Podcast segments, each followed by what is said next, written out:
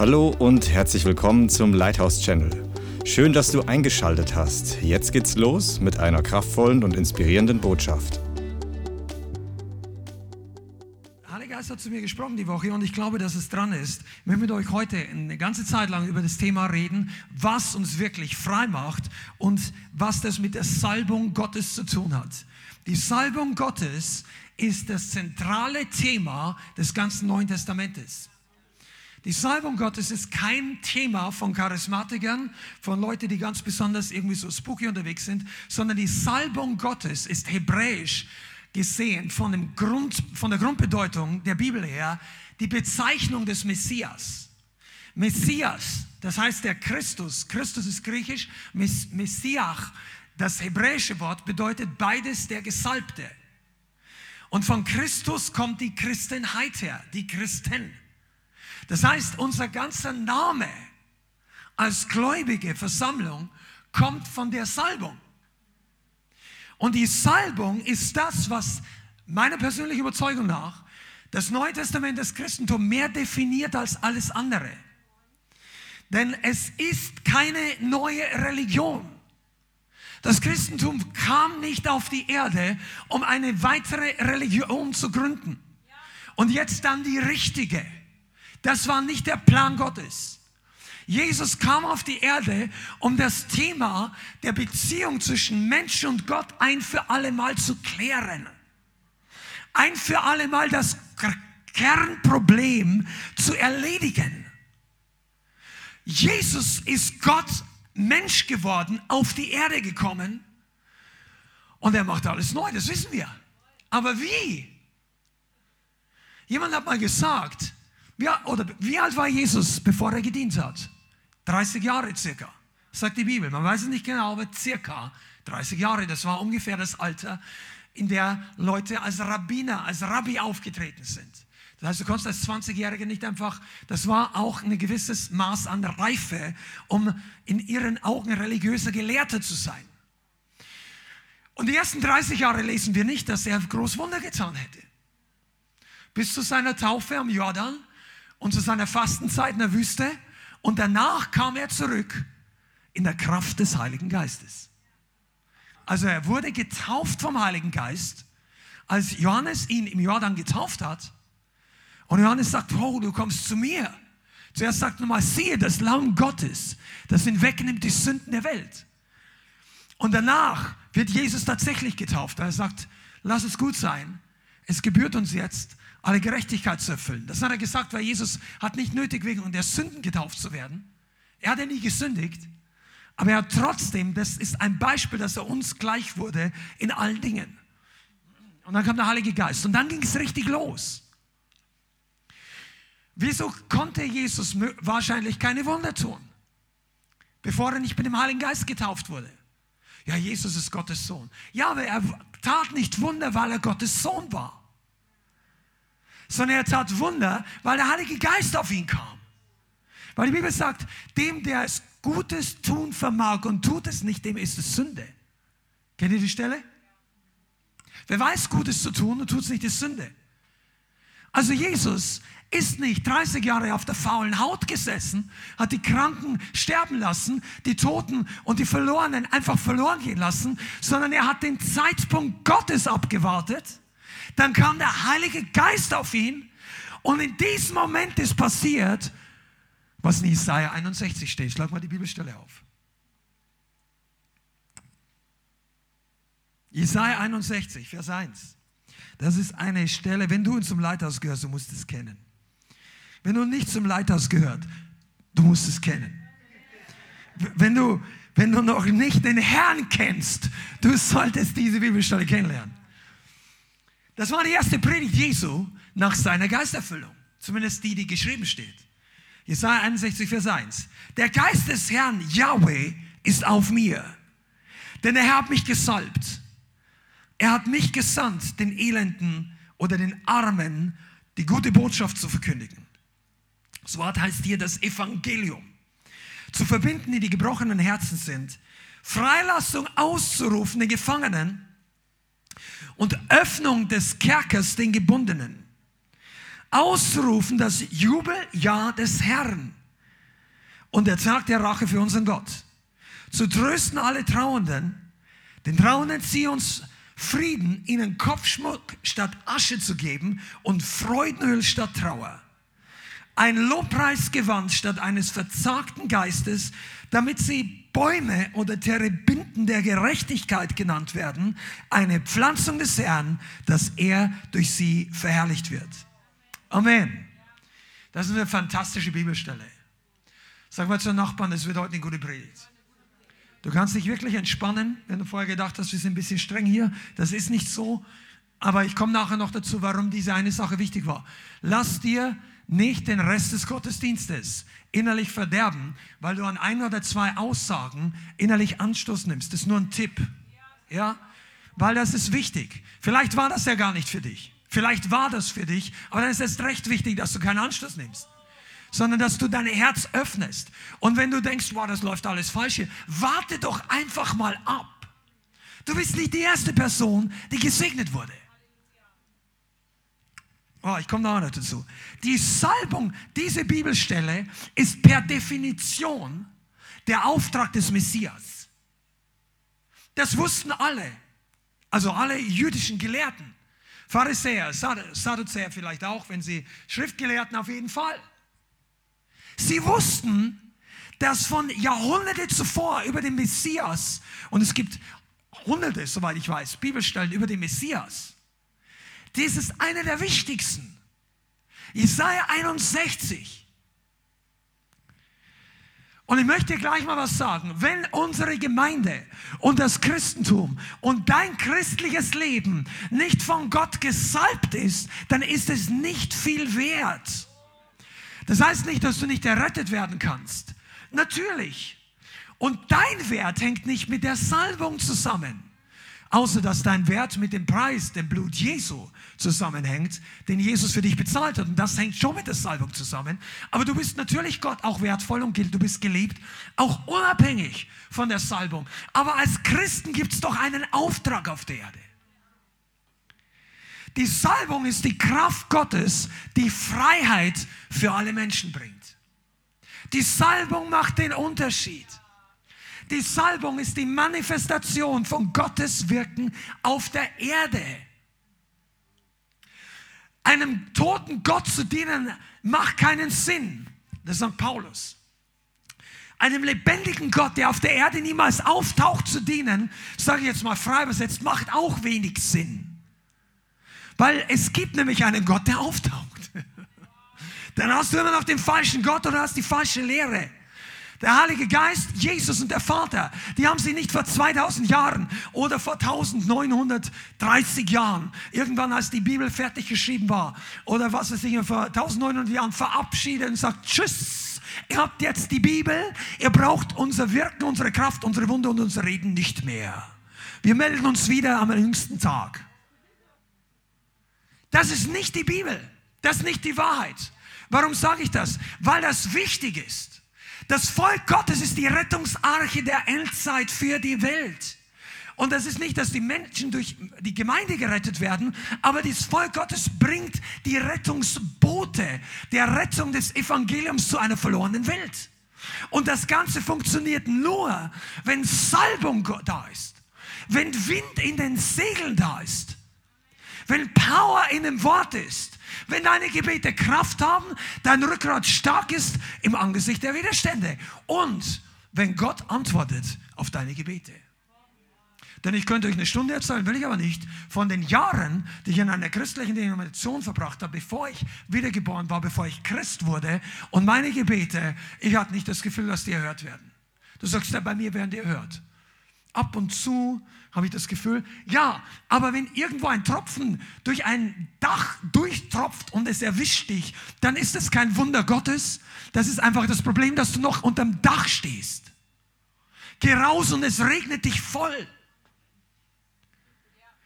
Leute, die alle sogenannte heilige Zeit mal irgendwas erleben mit Gott, die sind irgendwo eingesperrt, wo nichts durchkommt. Und dann tropft, weil das Dach leckt, irgendwann mal ein kleiner Tropfen zufällig auf ihre Nase und sagen, huch, jetzt kommt der Himmel auf Erden. Nein, der Himmel auf Erden ist, wenn du rausgehst, wenn das Dach weg ist, wenn die Salbung Gottes fließen kann. Amen. Der Geist des Herrn ist auf dir. Ich möchte, es gäbe so viele Aspekte, über die Salbung Gottes zu reden. Ich möchte heute nicht, man könnte über die Salbung im Dienst sprechen, über die Salbung der Gegenwart Gottes, über die Salbung ähm, in vielerlei Hinsicht. Aber ich möchte ein bisschen daran anknüpfen, an die Predigten, die wir in den letzten Wochen hatten, über die Freisetzung der Gefangenen, über Freisetzung von dämonischen Konstrukten, Freisetzung von Bindungen, von Gefängnissen, von den Sachen, die Gott einfach tut, damit Menschen frei werden. Amen. Bist du darüber begeistert? Halleluja. Sag's mal dein Gesicht. yes. Ich, mich, ich, ich habe mich entschlossen, dem Geist der Einschüchterung weniger Raum zu geben als jemals zuvor. Und die Salbung wird mehr fließen. Das mag knistern im Geist, aber der Heilige Geist setzt Gefangene frei. Eines der Kern, pass auf, die Salbung ist das, was das Joch zerstört. Schlag mal auf Jesaja Kapitel 10. Jesaja ist übrigens ein wunderbarer Prophet oder ein Buch in der Bibel, der sehr viel über die Salbung zu sagen hat. Jesaja 10, Vers 27. An jenem Tag wird es geschehen, er weicht seine Last von deiner Schulter, prophezeit Jesaja über Israel. Und sein Joch, das heißt das Joch des Treibers, der Feinde, des geistlichen Feindes, wird von deinem Hals weggerissen und vernichtet oder zerstört wird das Joch durch das Fett oder durch das Öl, je nachdem, welche Übersetzung du hast. Das Joch wird zerstört oder vollkommen vernichtet durch das Öl. Christen, die darüber nicht begeistert sind, sind entweder noch gefangen oder gleichgültig der Not den anderen Leuten gegenüber. Aber im Grunde ist das die Kernbotschaft und die Kernaufgabe. Weißt du, unsere Umarmung zeigt Leuten natürlich, dass wir sie wertschätzen, dass wir sie lieben. Vielleicht. Das kann es zumindest. Oder dass wir sich um sie kümmern. Aber deine Mitgefühl mit Menschen ändert nichts daran, dass sie krebskrank sind. Ändert vielleicht nichts, dass vor einem halben Jahr der Mann Frau und Kinder beim Verkehrsunfall verloren hat. Wie wir hier schon jemand hatten. Der sagt, er hat seinen Glauben an Gott verloren. Wenn du online zuschaust, scroll einfach mal ein halbes Jahr zurück, wie ein Mann hier Zeugnis gibt. Ich glaube, das Zeugnis heißt, ich hätte nicht geglaubt, dass dies möglich ist oder irgend so. Der ist hier gestanden, wurde am Knie geheilt durch ein Wort der Erkenntnis und war einfach total baff und sagt, ich weiß nicht, was ich sagen soll. Ich habe das überhaupt nicht geglaubt. Er war zum ersten Mal im Gottesdienst hier. Ein Tag vorher hat er uns draußen auf der Straße erlebt und ihm hat die Atmosphäre gefallen und die Musik und überhaupt die Leute und die Ausstrahlung. Und er sagt, er muss da mal hin. Dann wird er hier geheilt geheilt. Boom! Weißt du, den können wir einen Monat lang, kann ich dem auf der Straße jeden, Monat, jeden Tag 100 Euro in die Hand drücken und sagen, kauf dir, was du brauchst, iss, was du willst, schlaf, wo du willst. Natürlich ist der glücklich, aber der wäre niemals so verändert und so glücklich gewesen, wie wenn ein Moment der Kraft Gottes in seinem Leben sich manifestiert. Die Manifestation der die Manifestation Gottes sollte keine Seltenheit sein in deinem Leben und in einer lebendigen Gemeinde. Und natürlich weißt du das, wenn du öfter ins Leithaus hier kommst. Aber das sind solche Fundamentalwahrheiten, dass das Bewusstsein und der Glaube dafür in unserer Gemeinde wachsen soll. Und deshalb ist diese Predigt heute dran. Der Herr möchte, dass du Glauben entwickeln kannst für ein neues und viel größeres Level an Salbung in deinem Leben. Und dass du lernst, wie du das empfängst. Weil wir brauchen das. Komm nachher noch dazu. Also, lass uns nochmal drüber reden. Das Joch wird zerstört durch das Öl oder die Salbung. Und Jesus sagt, er ist gekommen, um Gefangene freizusetzen. Ihr kennt die Stelle, oder? Jesus Christus kam in diese Welt, um die Werke der Finsternis zu zerstören. Ich gebe euch dieses Wort auch gleich 1. Johannes 3, Vers 8. 1. Johannes 3, Vers 8. Teil B vom Vers. Hierzu ist der Sohn Gottes geoffenbart worden, damit er die Werke des Teufels vernichte oder zerstöre. Und vorher heißt es, wer die Sünde tut, ist aus dem Teufel. Denn der Teufel sündigt von Anfang an. Hierzu ist der Sohn Gottes geoffenbart worden, dass er die Werke des Teufels vernichte. Das heißt also, dass Gott sich manifestiert und gleichzeitig werden die Werke des Teufels zerstört. Und du bist hier in dieser Gemeinde, um darin zu wachsen und das zu lernen. Es gibt viele, viel zu viele Christen, die pazifistisch eingestellt sind. Peace mit der geistlichen Welt. Sagen, lass mich in Frieden, Teufel, ich lass dich auch in Frieden. Das sagen sie zwar nicht wirklich, aber so leben sie. Und ich beschwere mich nicht und ich glaube nicht, dass wir was Besseres sind, überhaupt nicht. Aber irgendwann bin ich selber aufgewacht, sage, das kann nicht der Plan Gottes sein. Und tatsächlich, eine Gemeinde Jesu in einem Land hat nicht die Aufgabe zu schweigen, still zu sein zuzusehen, wenn geistlich Ungerechtigkeit passiert. Aber du brauchst ja ein, geistliche Gegen, ein geistliches Gegenmittel, ein, ein Gegenargument, eine wirksame Waffe gegen die Mächte der Finsternis. Und ich glaube, dass deshalb, wisst ihr, wir merken wirklich, dass die Leute Interesse haben an diesem ganzen Thema Befreiungsdienst. Das siehst du auch, wie viele Leute das anschauen. Und das ist kontrovers und er zieht das Licht auch alle möglichen Fliegen an. Und da hörst du dann Spott und dies und jenes. Aber okay, es werden Leute freigesetzt. Es werden wirklich Leute freigesetzt. Aber warum ist das so etwas Besonderes, über dieses Thema zu reden? Weil in vielen Gemeinden oder im Leib Christi in der westlichen Welt, nenne ich es jetzt mal, der Gedanke eingekehrt ist, dass wir mehr oder weniger mit natürlichen Mitteln das Reich Gottes bauen die Gemeinde bauen, uns um die Menschen kümmern. Und natürlich bitten wir dabei um den Segen Gottes. Und wenn er will, dann wirkt er ab und zu mal. Und wie er wirkt, das, ja, da muss man halt nehmen, was kommt. So ungefähr. Aber das war nie der Plan Gottes. In der Apostelgeschichte wurde die Gemeinde gegründet. Durch die Kraftwirkung Gottes überhaupt. Da gab es nicht sowas wie eine Gemeinde ohne Power. Es gibt in der Apostelgeschichte keine Gemeinde ohne Power. Es gibt keinen Gottesdienst ohne die Gegenwart Gottes in der Apostelgeschichte. Es gibt ein paar einzelne Christen, die sich bekehrt haben und nicht mit dem Heiligen Geist getauft wurden. Und dann kam einmal äh, Johannes und Petrus nach Samaria und die haben sofort für sie gebetet, dass sie auch mit dem Heiligen Geist erfüllt wurden. Und an einer anderen Stelle war Petrus, der hat verstanden, dass die Jünger in, ich glaube, es war zu, zu Korinth oder zu Ephesus, die waren erst getauft auf die Taufe des Johannes. Das war eine kleine Anzahl von Leuten, ein paar Dutzend, ich weiß es nicht. Vielleicht waren es auch mehr, aber es war nicht die ganze Gemeinde dort.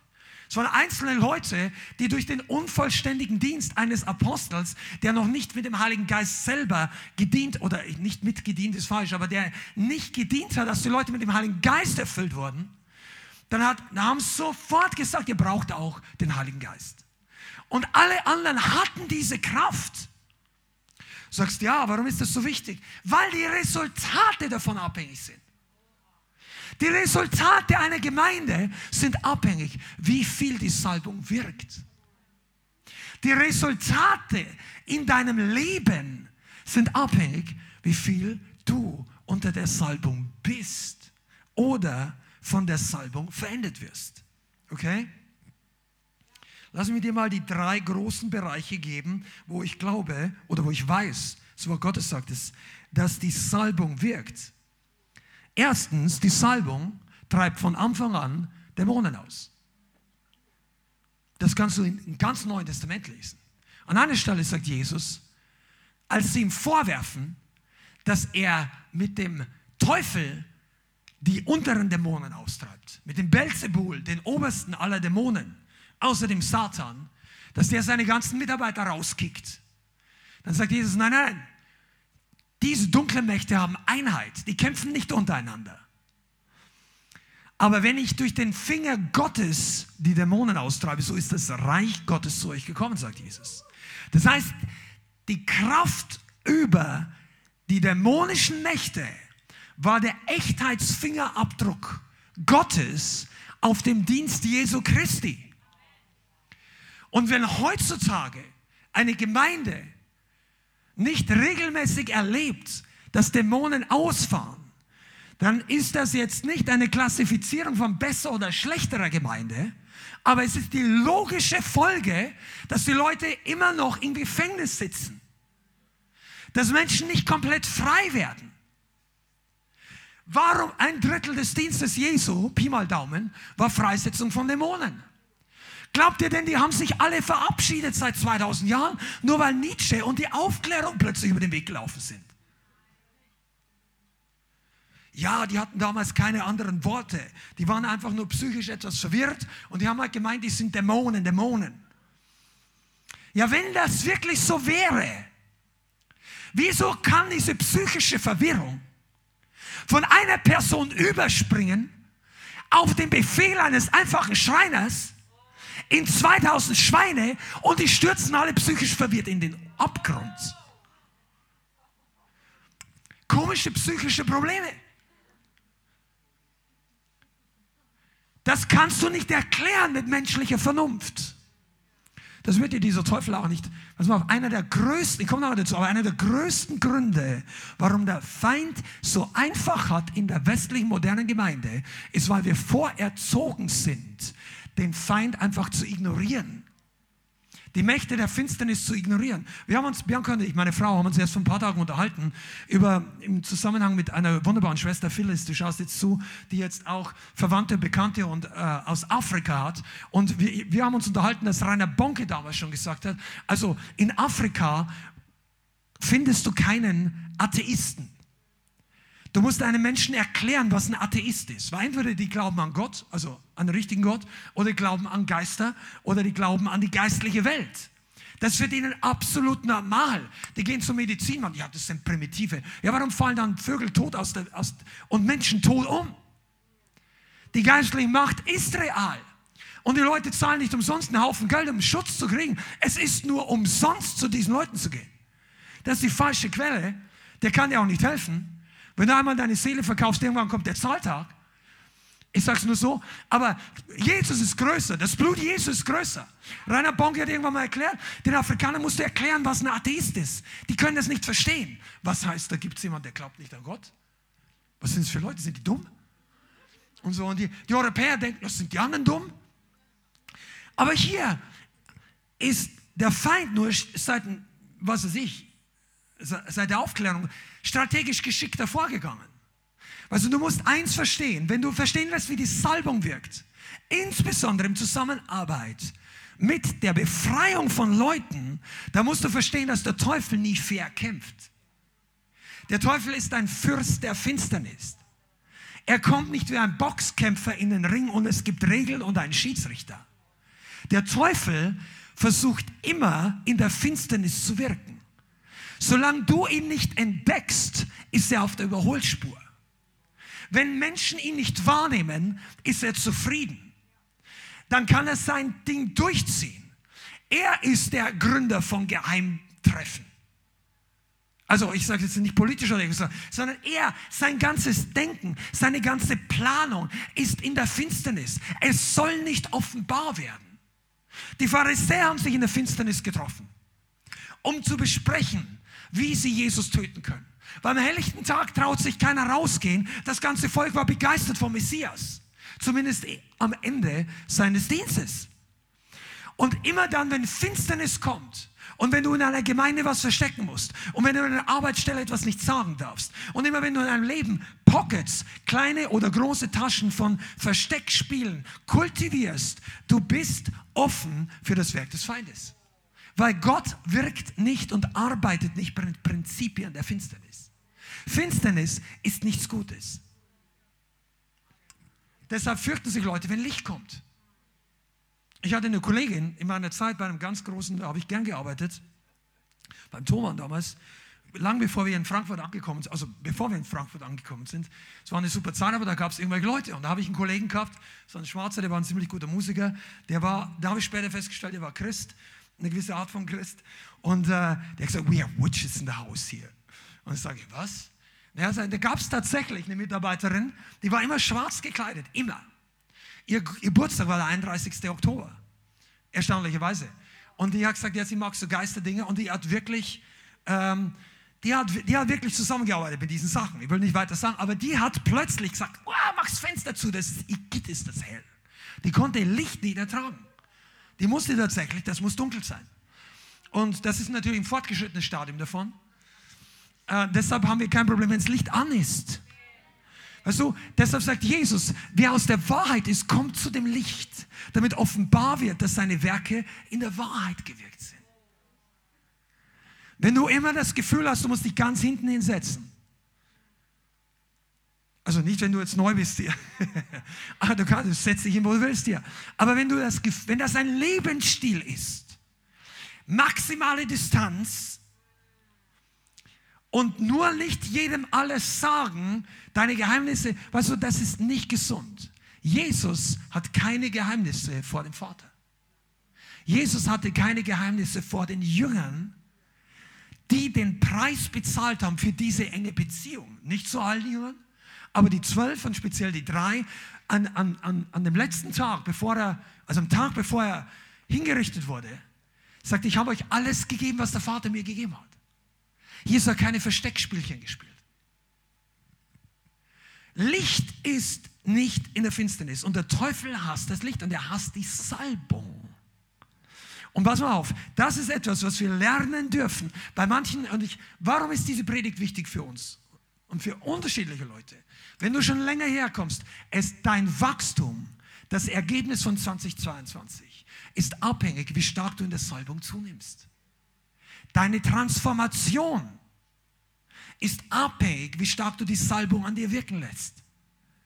Dein Wachstum in jedem Bereich, geistlich, natürlich, finanziell, in je, ist abhängig, wie stark wir mit der Salbung kooperieren. Und deine Beziehung zu Gott, deine Intimität ist abhängig, wie stark du in, von, in der Salbung der Gemeinschaft mit Jesus wächst. Also so gut wie jeder Bereich unseres Lebens hängt davon ab, was machst du mit der Salbung. Ich hatte vor zwei Wochen, glaube ich, oder irgendwann eine Predigt ähm, gepredigt. Ich glaube, es war ein Sonntag vor zwei oder drei Wochen, wo ich diese Frage gestellt habe, die die Bibel stellt, die ich persönlich glaube, ist die wichtigste Frage an jeden Menschen in diesem Leben. Was machst du mit Jesus? Also Pilatus hat diese Frage gestellt, was soll ich mit dem machen, der Jesus heißt? Und dazu gehört diese Frage, wer aber denkst du, dass ich bin? Oder wer denkt ihr, dass ich sei, sagt Jesus. Okay, und wir wissen, Jesus ist der Christus. Jeder von euch oder die allermeisten hier, wenn du zuschaust und du es noch nicht hast, du hast Jesus in dein Leben aufgenommen. Okay? Jetzt stelle ich dir heute eine andere Frage. Was ist die Salbung für dich? Wie sehr ist dir das wertvoll und wichtig? Man kann in eine geisterfüllte Gemeinde gehen und dieses Thema vier Jahre ignorieren. Du verlässt dich einfach auf die Salbung der anderen. Du verlässt dich auf die Salbung des Worship-Teams. Dass die Gegenwart Gottes kommt. Und dann machst du so mit, was dir so angemessen ist. Ich, mach, ich, mach, ich möchte nicht von oben herab reden, ich nicht angegriffen. Es ist nur, um ein Bild darzustellen. Oder du brauchst Wunder und du kommst hierher und Leute legen dir die Hände auf und das ist total okay. Aber du rechnest damit, dass Gott wirkt, weil andere Leute Salbung im Gebet haben. Und das ist auch okay für ein bestimmtes Wachstumszeitfenster. Aber was nicht gut ist, wenn dieses Thema nicht bei dir einen Haken fängt und dich selber beginnt zu ziehen.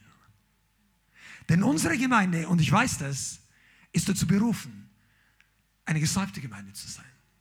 Mit Gott ausgestattet zu sein. Und die Dinge, wovon wir in diesen Gottesdiensten reden, die Dinge, die ihr hört, die Dinge, die wir als Mitarbeiter besprechen, oder als Ministry-Team oder als Worship-Team. Und wenn du in diese Gemeinde dich eingliederst und du möchtest geistlich wachsen, die allermeisten, außer die Sachen, die legale Gründe haben, die jetzt nicht unbedingt biblisch sind, aber die wichtig sind für Vereinsrecht, für öffentliche Ordnung und so, da wollen wir uns alle unterordnen, soweit ähm, soweit die, die Gesetze nicht was anderes verlangen, also nicht zur Sünde verpflichten oder sowas, ist bei uns ja nicht der Fall. Aber weißt du was? All die anderen Themen sind mit der Salbung verknüpft. Du brauchst die Salbung in deinem Leben. Und das Erste, was wir brauchen, ist, dass wir frei werden. Und deshalb, und da ist ein großer Mangel im Volk Gottes. Freisetzung, Befreiungsdienst. Ja, gibt es das überhaupt? Wir Christen können ja nicht be, dämonisiert sein. Wir, wir benutzen das Wort, was die Bibel sagt. Die Bibel sagt nicht besessen, die Bibel nennt das Wort dämonisiert. Das bedeutet unter dem Einfluss dämonischer Mächte. Jetzt ein Christ kann nicht fremd, ist nicht unter fremden Eigentum, denn er ist das Eigentum Gottes. Amen. Wenn du von neuem geboren bist, du bist nicht das Eigentum des Feindes. Aber es kann der Feind in deinem Leben, vielleicht bis zum heutigen Tag, so viele Dinge getan haben, dass du in gewissen Situationen noch immer unter diesem Einfluss bist und dich ganz schwer tust wie ein Mensch, der noch unter einem Netz ist und du hast Bewegungsfreiheit, aber du kommst nicht richtig raus. Und dann möchte der Herr, der Heilige Geist, dich losschneiden von diesen Ketten. Und das ist, das ist die erste große Wirksamkeit der Salbung. Was haben wir denn gelesen Jesaja 61? Und übrigens, dieser Vers hat Jesus zitiert in der Synagoge in der ersten Synagoge, in der er gepredigt hat. Da ist ihm diese Schriftstelle gereicht worden. Er liest Isaiah 61 und am Ende sagt er, dieses Wort hat sich heute vor euren Augen erfüllt. Und die Leute haben sofort das religiöse Messer aufgeklappt. Sagen, was soll das heißen? Nur der Messias kann dieses Wort erfüllen und so weiter und so weiter. Aber Jesus stand und hat die Wahrheit gesagt. Im Übrigen, die Salbung, wenn man sich manifestiert, springen so immer die, die, die religiösen Kehlen auf. Wenn, wenn keine Reaktion auf die Predigt kommt, dann machst du was falsch. Wenn nur positive Reaktionen Land auf, Land ab in der ganzen Nation kommen, dann bist du garantiert nicht fürs Reich Gottes unterwegs. Und ich spreche jetzt vorsichtig, wenn nur ausschließlich. Weil das sagt Jesus, nicht das Leithaus. Sagt, wehe euch, wenn alle Menschen gut von euch reden. Sagt nicht Jesus das? Denn genauso haben die es mit den falschen Propheten getan. Wehe, wenn, wo ist denn alle nur eins? Alle eins, wir sind alle eins. Und die Ökumene und so weiter. Jetzt, es gibt eine gute und eine schlechte Einheit. Aber die schlechte Einheit nennt sich nicht schlechte Einheit. Ist dir schon mal aufgefallen? Komm das ABC. Die sagen auch, wir sind die Guten. Aber die reden überall nur gut. Alle reden nur Gutes. Weißt du was? Wenn die Salbung wird, wirkt, scheiden sich die Geister. Deshalb wirst du hier trainiert, dass du ein starkes Rückgrat bekommst, damit Gott durch dich wirken kann.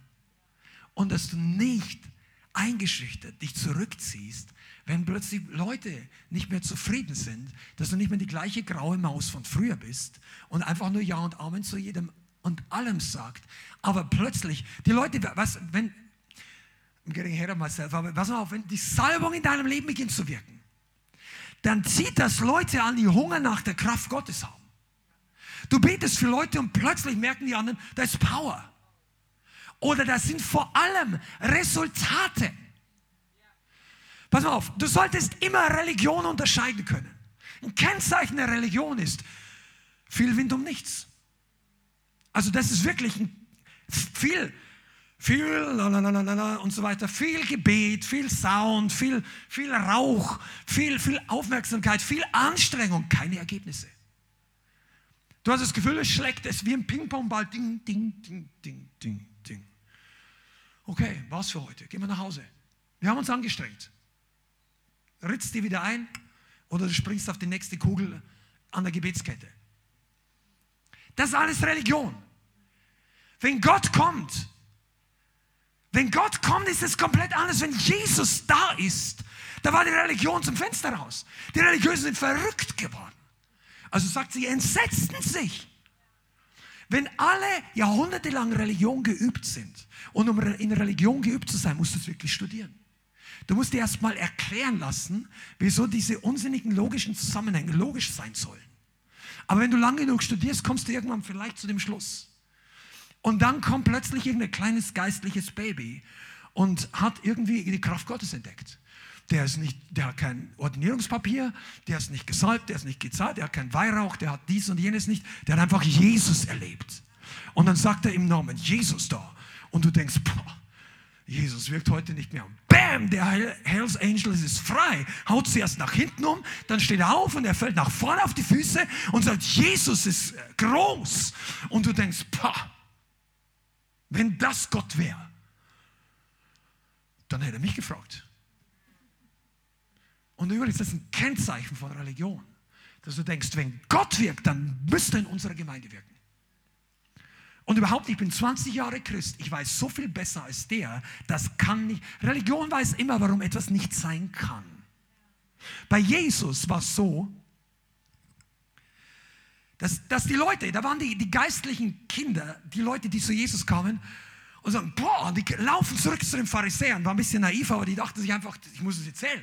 Und die sagen, die, die Dämonen fahren aus. Kein Mensch hat jemals so geredet wie der. Und dann stehen die Leute, die lang studiert haben, da und sagen, pah, was kann aus Galiläa schon Gutes kommen? Der kann nicht von Gott sein, weil, wir wissen es genau, der muss da geboren sein und der Messias, nein. Und die waren einfach nicht dabei, als er geboren war. Aber die haben sich noch nicht mal, die haben sich noch nicht mal positioniert an einen Platz, dass sie gesagt haben, okay, es könnte sein, dass wir nicht alles wissen. Boah, wer bist denn du das? Du bist noch nicht mal zu dem, zu dem Blindgeborenen. Du bist ganz in Sünde geboren und du lehrst uns und bumm, haben sie ihn rausgeworfen. Vorher halt ihnen eine Predigt, nachdem er von Jesus geheilt worden ist. Pass mal, das macht die Salbung. Salbung macht aus blinden Bettlern, Predigern, die Pharisäer, die waren predigen. Das musst du zwar nicht als Ziel haben, aber das ist der Nebeneffekt. Die Salbung macht eine komplett neue Person. Ja, das ist meine Persönlichkeit. Ja, aber nur bis der Heilige Geist kommt. Dann verändert sich unsere Persönlichkeit. Ja, weißt du, eine Gemeinde, wenn du, wenn du dein ganzes Leben schon warst, wie du jetzt bist, dann stelle ich mir die Frage, ob du den Heiligen Geist schon erlebt hast. Bist du eigentlich schon erfüllt mit dem Heiligen Geist? Wer, wer, wer, als die wussten, das, das Zeugnis der Apostelgeschichte war das einfache Fischer und Steuerangestellte oder also Diebe, ja, Zöllner. Die haben Steuer eingesammelt und dann auch noch Geld für sich geklaut. Solche Leute waren plötzlich Prediger. Und nicht nur Prediger, die waren vollkommen uneingeschüchtert, dass die anderen schockiert waren. Das macht die Salbung. Die Salbung zerbricht das Joch. Aber gehen wir mal noch zurück, weil vielleicht bist du noch nicht auf dem Level, das sagt, mich interessiert es nicht, ich will gar nicht Prediger werden, ich will einfach nur frei werden. Ja? Ist jemand hier? Lass dir mal was erklären. Die Salbung ist die Exekutive des Himmels. Wenn, wenn, das macht einen großen Unterschied, wenn ein Mann betet, eine Frau betet und du kannst die können genau die gleichen Worte sagen. Die können genau die gleiche Bibelstelle lesen. Wenn die Salbung Gottes da ist, dann reagiert der geistliche Bereich. Die Engel Gottes stehen ready, um das Werk Gottes zu tun. Der Teufel zittert vor der Autorität, die mit der Salbung kommt. Und wenn die Salbung nicht da ist, dann können die gleichen Gebetsformulierungen, die gleichen Worte fast nichts bewirken oder nichts Sichtbares. Weil hier ist das große Geheimnis. Ja, wir glauben doch auch an Jesus. Amen, wenn so ist. Preist dem Herrn. Aber der geistliche Bereich, im Geist hat Gott Jesus alles getan. Aber es muss sich hier im Natürlichen manifestieren. Die Manifestation macht den Unterschied. Die Manifestation der Kraft Gottes und des Wort Gottes und des Geistes Gottes ist der Beweis, dass er das Wort bestätigt. Und wenn dein Gebet nicht den geistlichen Bereich bewegt, wenn deine Worte nur rauskommen und auf den Boden fallen, wenn meine Worte oder die Gemeinde keinen geistlichen Impact hat, dann liegt es an der Salbung oder an der Mangel der Salbung. Und das möchte Gott nicht haben. Er möchte dich freisetzen. Und du brauchst zuerst diese Freiheit, um wirklich in Kühnheit zu wandeln. Weil einige von euch, ihr kommt her und denkt, naja, aber pass mal auf, es geht ja nicht nur um uns. Es geht nicht nur um unser Leben. Es geht nicht nur damit du noch drei Prozent mehr Segen empfängst sondern um alle Leute, die noch nicht gerettet sind, die noch immer krank sind, die noch immer nicht, die bräuchten mehr Power aus deinem und aus meinem Mund. Die Welt hungert danach, dass die Kraft Gottes sich manifestiert. Zumindest richtig viel. Also, dämonische Mächte werden ausgetrieben. Nicht nur aus uns oder aus Christen oder aus Männern und Frauen, und ich sage noch ein paar Worte, weil ich glaube, dass manche Leute wirklich mit diesem Konzept straucheln und scheitern. Für die, die das noch nicht wissen. Ja, und das große Argument ist ja, Gott wohnt doch nicht dort, wo noch immer der Feind Anrechte hat. Dazu musst du verstehen, dass der Mensch Körper, Seele und Geist ist. Und der Geist ist von neuem geboren. Unser Körper ist der Tempel des Heiligen Geistes. Unsere Seele sind unsere Gefühle, unser Wille. Und in diesen Bereichen Körper und Seele ist es durchaus möglich, dass der Feind noch Anrechte oder Verstecke hat, wo er wirken kann.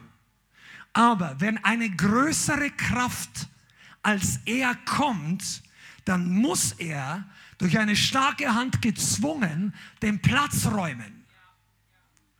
Und das ist übrigens das Kennzeichen der Salbung. Wenn die Salbung auf den Feind oder auf die Werke der Finsternis treffen, dann passiert eine Machtkonfrontation. Hier geht es nicht darum, wer das bessere Herz hat.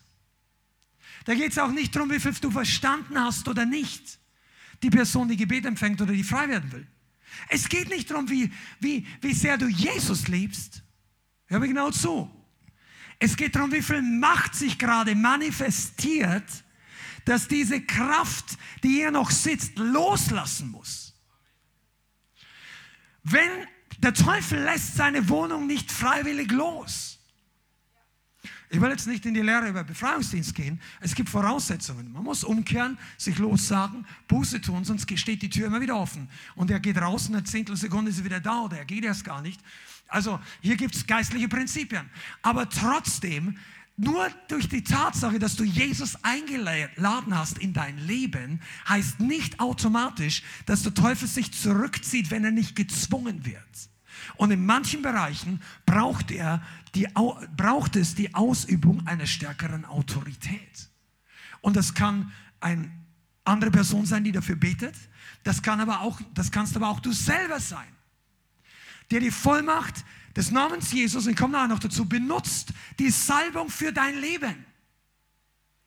Und deshalb ist diese Predigt heute so wichtig. Benutzt du die Salbung, um in neue Dimensionen der Freiheit hineinzukommen? Für dein Leben. Salbung ist nicht nur was spüre ich die Gottes im Gottesdienst. Werden die Kranken geheilt? Wie schaut es mit dir aus? Wie ist dein Wachstumslevel die letzten zwölf Monate? Das ist kein Zufall. Deine Wachstumskurve ist nicht Zufall. Sie ist das Resultat deiner Entscheidungen. Aber sie ist auch das Resultat deiner Initiativbewegung. Ja, seid ihr hier? Come on. Kooperiert ein bisschen. Das, der Heilige Geist ist wirklich dabei, einigen von euch die Augen zu öffnen. Für einige von euch, du solltest, wenn, du, wenn das neu für dich ist, komm hier oder bleib dran, lass für dich beten. Gott hat dich gezogen und mich, ohne dass wir wirklich wussten, um was es geht. Als Gott uns gerettet hat, stimmt's? Er hat uns gezogen. Wir haben nicht ihn gesucht, er hat uns gesucht. Die Bibel sagt, ich bin gekommen, die verlorenen Schafe zu suchen und zu finden und zu retten, was verloren ist. Also wir retten uns niemals selber. Okay? Aber unser Leben als Christ sollte nicht von der Initiative Gottes abhängen, sondern sollte, du solltest, wenn du geistlich erwachsener wirst, dann sollte mehr und mehr deine Initiative Gottes, ja, wie soll ich sagen, er, er, er kommt in dein Leben und du hast ihn nicht gebeten. Er hat, sich, er hat jemand geschickt, dir das Evangelium zu predigen. Und du hast es gehört und du hast reagiert. Aber die Initiative ging vom Himmel aus. Also ich rede von Jesus, von Gott. Und, und er hat einen Evangelisten geschickt. Er hat einen Seelsorger geschickt. Die Leute sagen vielleicht, du, der Gott hat noch so viel mehr für dich. Du hörst die Predigt. Du kommst in den Gottesdienst, weil es gut war das letzte Mal. Du bist jetzt hier, aber wir alle erkennen nur stückweise. Aber wir sollten nicht an dem Punkt bleiben, dass wir immer davon abhängig sind, dass zufällig ein neuer Wassertropfen oder ein Segenstropfen auf uns fällt im Jahr 2022. Du solltest es immer mehr run after the blessing. Geh, jage deiner Freisetzung nach.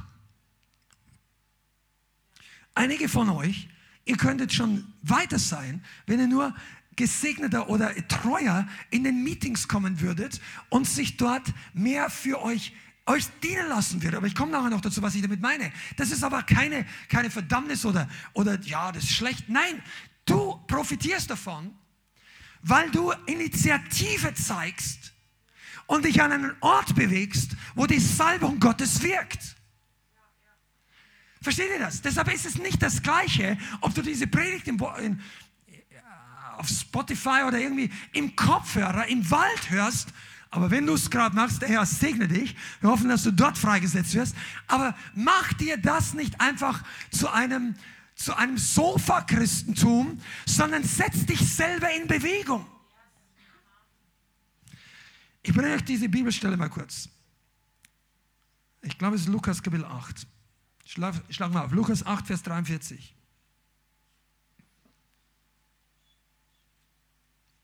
Die Freisetzung ist in deiner Hand. Lukas Kapitel 8, Vers 43.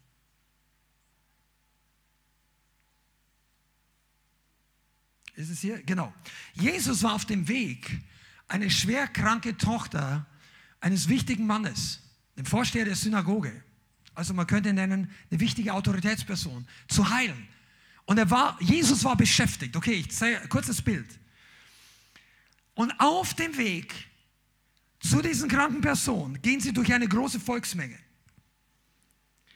Und dann heißt es im Vers 43, und eine Frau, die seit zwölf Jahren mit einem Blutfluss, das heißt einem Ausfluss, das ist eine unreine Krankheit für die Juden gewesen, behaftet war und zugleich und obgleich sie ihren ganzen Lebensunterhalt an die Ärzte verwandt hatte, von niemand geheilt werden konnte.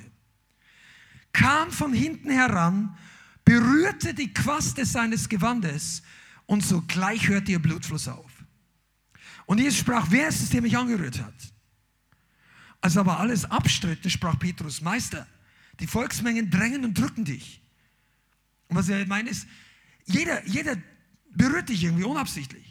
Jesus es hat mich jemand angerührt, denn ich habe gespürt, dass Kraft von mir ausgegangen. Kraft. Salbung.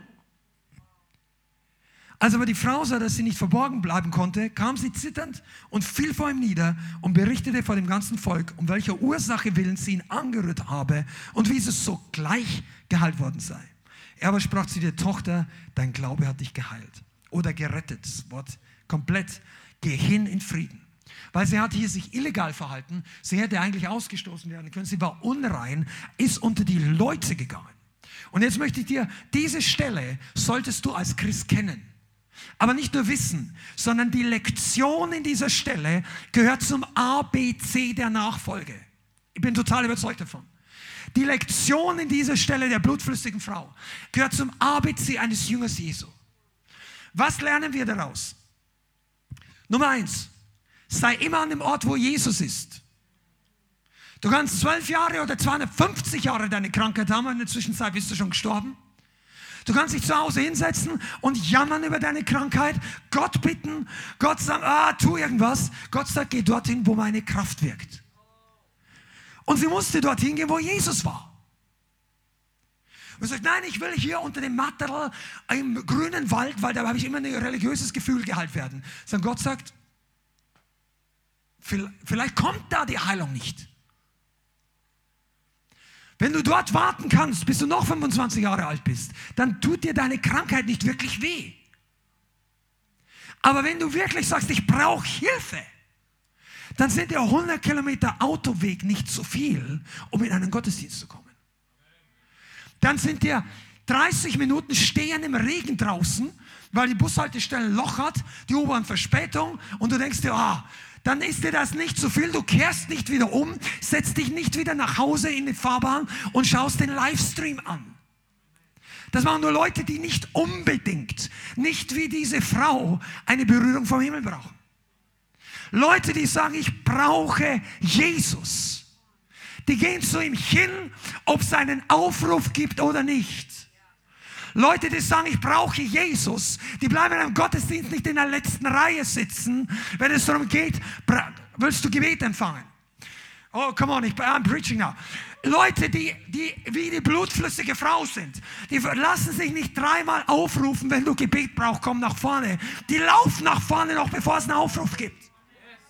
Leute, die wie die blutflüssige Frau ihr Wunder empfangen, die lassen sich nicht von dem Nachbarn, der gerade neben ihnen sitzt, deren Schuhe besser geputzt ausschauen, deren Krawatte gerade sitzt oder die besser riechen und du bist spät aufgestanden und du denkst mir, oh Gott, ich will eigentlich zu Hause bleiben. Und du hast das Gefühl, du gehst trotzdem in den, in den Hauskreis, du gehst trotzdem in die Gemeinde, du gehst trotzdem in den Gebetsabend und irgendeiner schaut dich komisch an, denkst du, ist zwar nicht so, aber du denkst das irgendwie und dann denkst du dir, ah, ich kann heute nicht nach vorne gehen. Ich kann heute nicht, ich stink zu viel. Ich bin zu ungeistlich. Und ich rede nicht zu Mitarbeitern. Wenn du mit so, ihr wisst, was ich meine. Bereite dich vor, tu deinen Dienst gut. Aber wenn du herkommst, um ein Wunder, ein Wunder zu holen,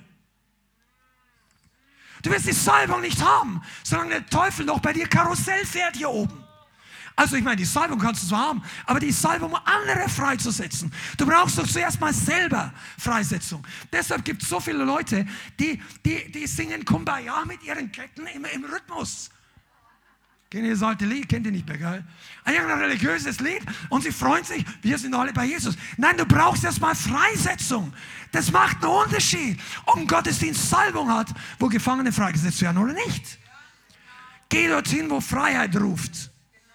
Amen. Come on, einige von euch, ihr könntet, ja genau, Shatrakabasi. Das wollte ich auch gerade sagen. Der Heilige Geist ist hier, um Gefangene freizusetzen. Also, kommen wir nochmal zurück zur blutflüssigen Frau.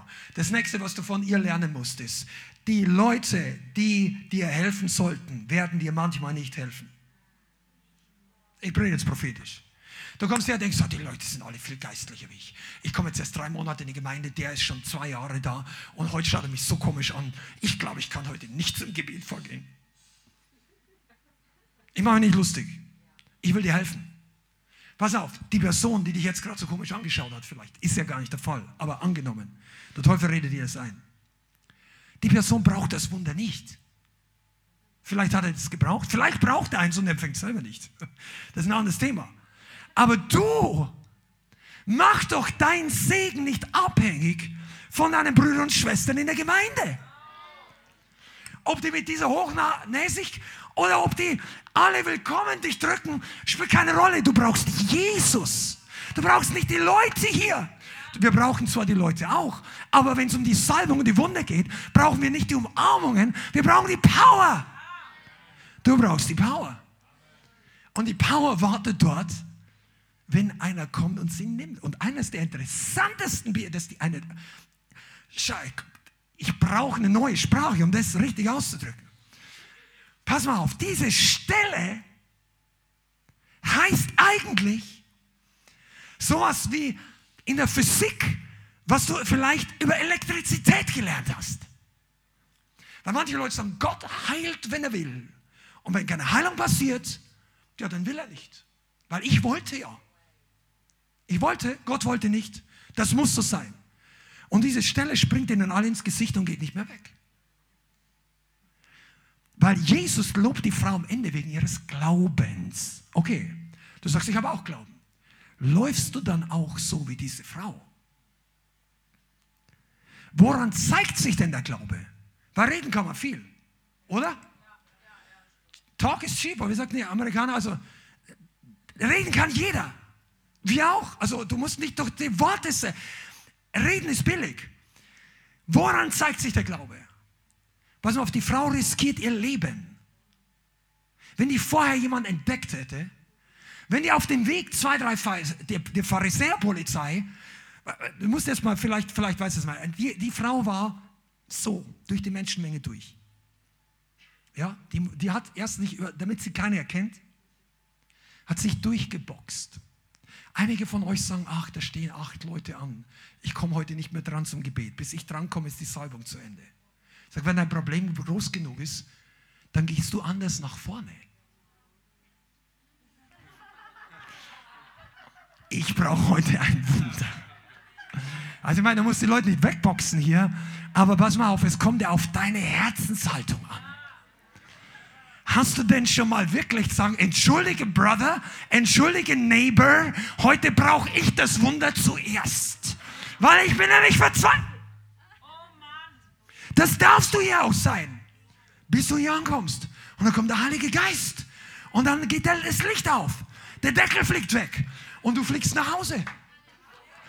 Auf Engels Flügel getragen und ich bin auf dem, auf dem Boot der Verzweiflung. Dein Blues weicht und es kommt plötzlich, ha, the Rock of Ages in dein Leben. Nein, aber nochmal, diese Frau beißt sich durch. Die Frau war nicht höflich. Es gibt Momente in deinem Leben, wo Höflichkeit falsch ist. Weißt du, wo Höflichkeit falsch ist? Ich meine, ich rede biblisch. Ja, schau Ich, wir wussten, dass das eine komische Gemeinde ist. Ja, hör zu. Wo ist Höflichkeit falsch? Fünf von den zehn Jungfrauen wurden gebeten, doch in christlicher Nächstenliebe doch gefälligst Öl zu teilen. Was sagt Jesus über die fünf klugen Jungfrauen? Sagt du, sorry, das reicht für uns beide nicht. Ihr müsst dorthin gehen, wo ihr kaufen könnt. Der Preis, den ich bezahlt habe, wirkt nicht für zwei Leute. Das Öl kannst du nicht für, im Doppelpack kaufen. Das Öl für die Ewigkeit kannst du nur singular für dich nehmen. Hier ist Höflichkeit auch fehl am Platz. Und ich sage dir mal eins, in dieser Gemeinde gibt es Ordner und es gibt eine gewisse Art von Ordnung. Und wir ehren die Gegenwart Gottes, weil das ist noch ein Thema der Predigt auch noch. Aber hör mal zu, wenn du so eine große Not hast, und wir haben hier Zeugnisse gehört, dass die Kraft Gottes gekommen ist, und ihr alle, ja gerne äh, kritisiert, dann hört ihr doch mal die Zeugnisse an. Wenn ihr eine erzählt, ich wollte vor ein paar Monaten noch von der Brücke springen und selbst mal begehen. Und danach ist diese Person hier unter viel Tamtam und Geräuschen freigesetzt worden von un, wie sagt man, unwillkommenen Mitbewohnern geistlicherseits. Und danach sagt, ich habe jetzt eine Freude, ich bin frei von Depression. Ich, ich, und man kann sehen, das musst du, da muss keine Doktorarbeit schreien, ein Blick in die Augen reicht. Wenn das dein Zustand ist, meine Güte, dann komm nach vorne und sag dem anderen, heute brauche ich die Heilung. Komm nach vorne. Setz dich in den Bus. Ja, ich fühle mich heute nicht gut. Dann geht es dir noch nicht wirklich schlecht genug. Ich sage nicht, du kannst nicht zu Hause bleiben, wenn du krank bist. Aber wie viele Leute sind schon mal von der Operation zu Hause geblieben, weil sie zu krank waren? Okay, der religiöse Verstand, der, der wird es nicht weiterdenken, weil der könnte mir ein Lächeln entkommen hier. Aber zu krank für den Heilung-Gottesdienst zu arm für die Segnungsfeier. Ich habe zu wenig Geld für die öffentlichen Verkehrsmittel, dass man für mich betet, dass meine Finanzen in Ordnung kommen. Merkst du, was die Schliche des Teufels ist? Diese blutflüssige Frau hat nicht gesagt, ich habe zu wenig Geld, um zu Jesus zu gehen. Die ging zu Fuß. Oh. Wir machen hier, wir hier gerade Bahn für die Salbung. Pass auf, was war noch weiter ein Schlüssel, dass diese Frau geheilt worden ist? Und jetzt ist der größte aller Schlüssel. Pass mal auf, sie hat nicht gewartet, bis Jesus sie aufruft. Sie hat nicht gewartet, ob Jesus heute, und das, das ist das größte, fast kein Gleichnis im Neuen Testament spricht das so deutlich wie diese Story. Diese Frau hat nicht gewartet, ob sie die Glückliche ist, die heute geheilt wird. Die eine, weil manche Leute denken, die Heilung bei Jesus ist aber wie eine Glückslotterie. Ich komme hin, ach, heute ist nicht passiert. Tja, da muss ich mein Leid noch ein bisschen ertragen. Die Frau sagt, nein, ich habe die Schnauze voll. Wenn ich nur den Saum seines Gewandes anrühre. Weißt du, warum die nicht oben hingelangt hat an seinen Haaren? Weil die da oben nicht war. Die war ganz unten. Die ist gekrochen. Ihr wollt sich erstens verstecken, aber zweitens hat sie sich geschämt. Drittens hat sie gedacht, dort sieht er mich am wenigsten, weil vielleicht kommt irgendeiner der Jünger und sagt, das passt jetzt nicht.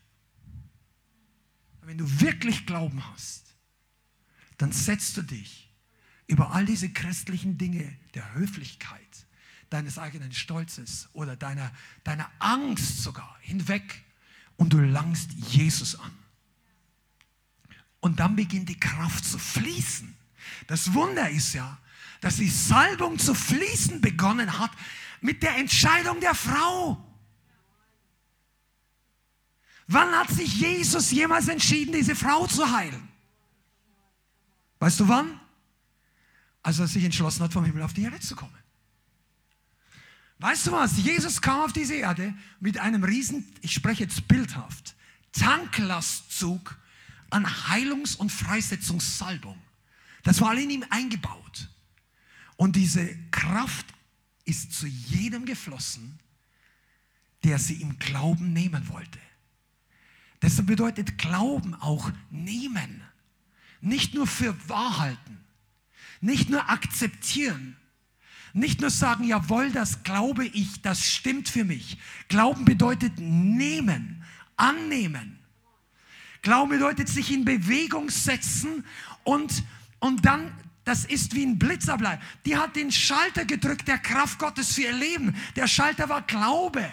Aber der Glaube wurde nicht zu Hause auf dem Sofa geboren, sondern sie musste zu Jesus gehen. Und hier habt ihr schon eine ganze Reihe von wichtigen Prinzipien, wie die Salbung wirkt. Wenn du zu wenig von der Kraft Gottes in deinem Leben hast, dann kann es sein, dass dir einige Dinge fehlen, die die blutflüssige Frau hatte. Ja, es ist, es ist schön. Ich freue mich immer, wenn die Salbung wirkt. Und das haben 20 andere auch gesagt bei Jesus. Aber die eine wurde geheilt. Ja, ich wünschte mir, dass dieses Problem in meinem Leben auch noch verschwindet. Das ist mir eigentlich unangenehm. Eigentlich leide ich immer wieder mal. Aber meistens geht es auch ganz gut. Und was machst du? Du kommst zwar in der Volksmenge zu Jesus, du bleibst irgendwo auf mittlerem Weg stehen, aber du gehst nicht nach vorne und rührst sein Gewand an. Du connectest dich nicht im Glauben mit der Salbung. Warum? Ja, weil es so unangenehm ist. So mühsam. Das könnte dir jetzt richtig dumm ausgehen für dich. Ich könnte jetzt gesehen werden im Internet. Ich wenn, ich dann, wenn ich dann geheilt werde, muss Zeugnis geben und die filmen mich. Oder was auch immer. Ich kriege jetzt keine Verdammnis, aber weißt du was? Der Teufel an Gedanken uns reinsät, um das zu verhindern, was Gott tun will.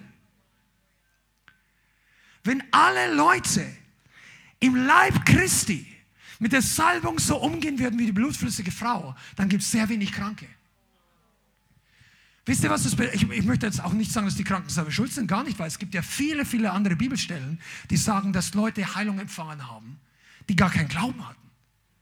Wo andere den Glauben für diese Person hatten.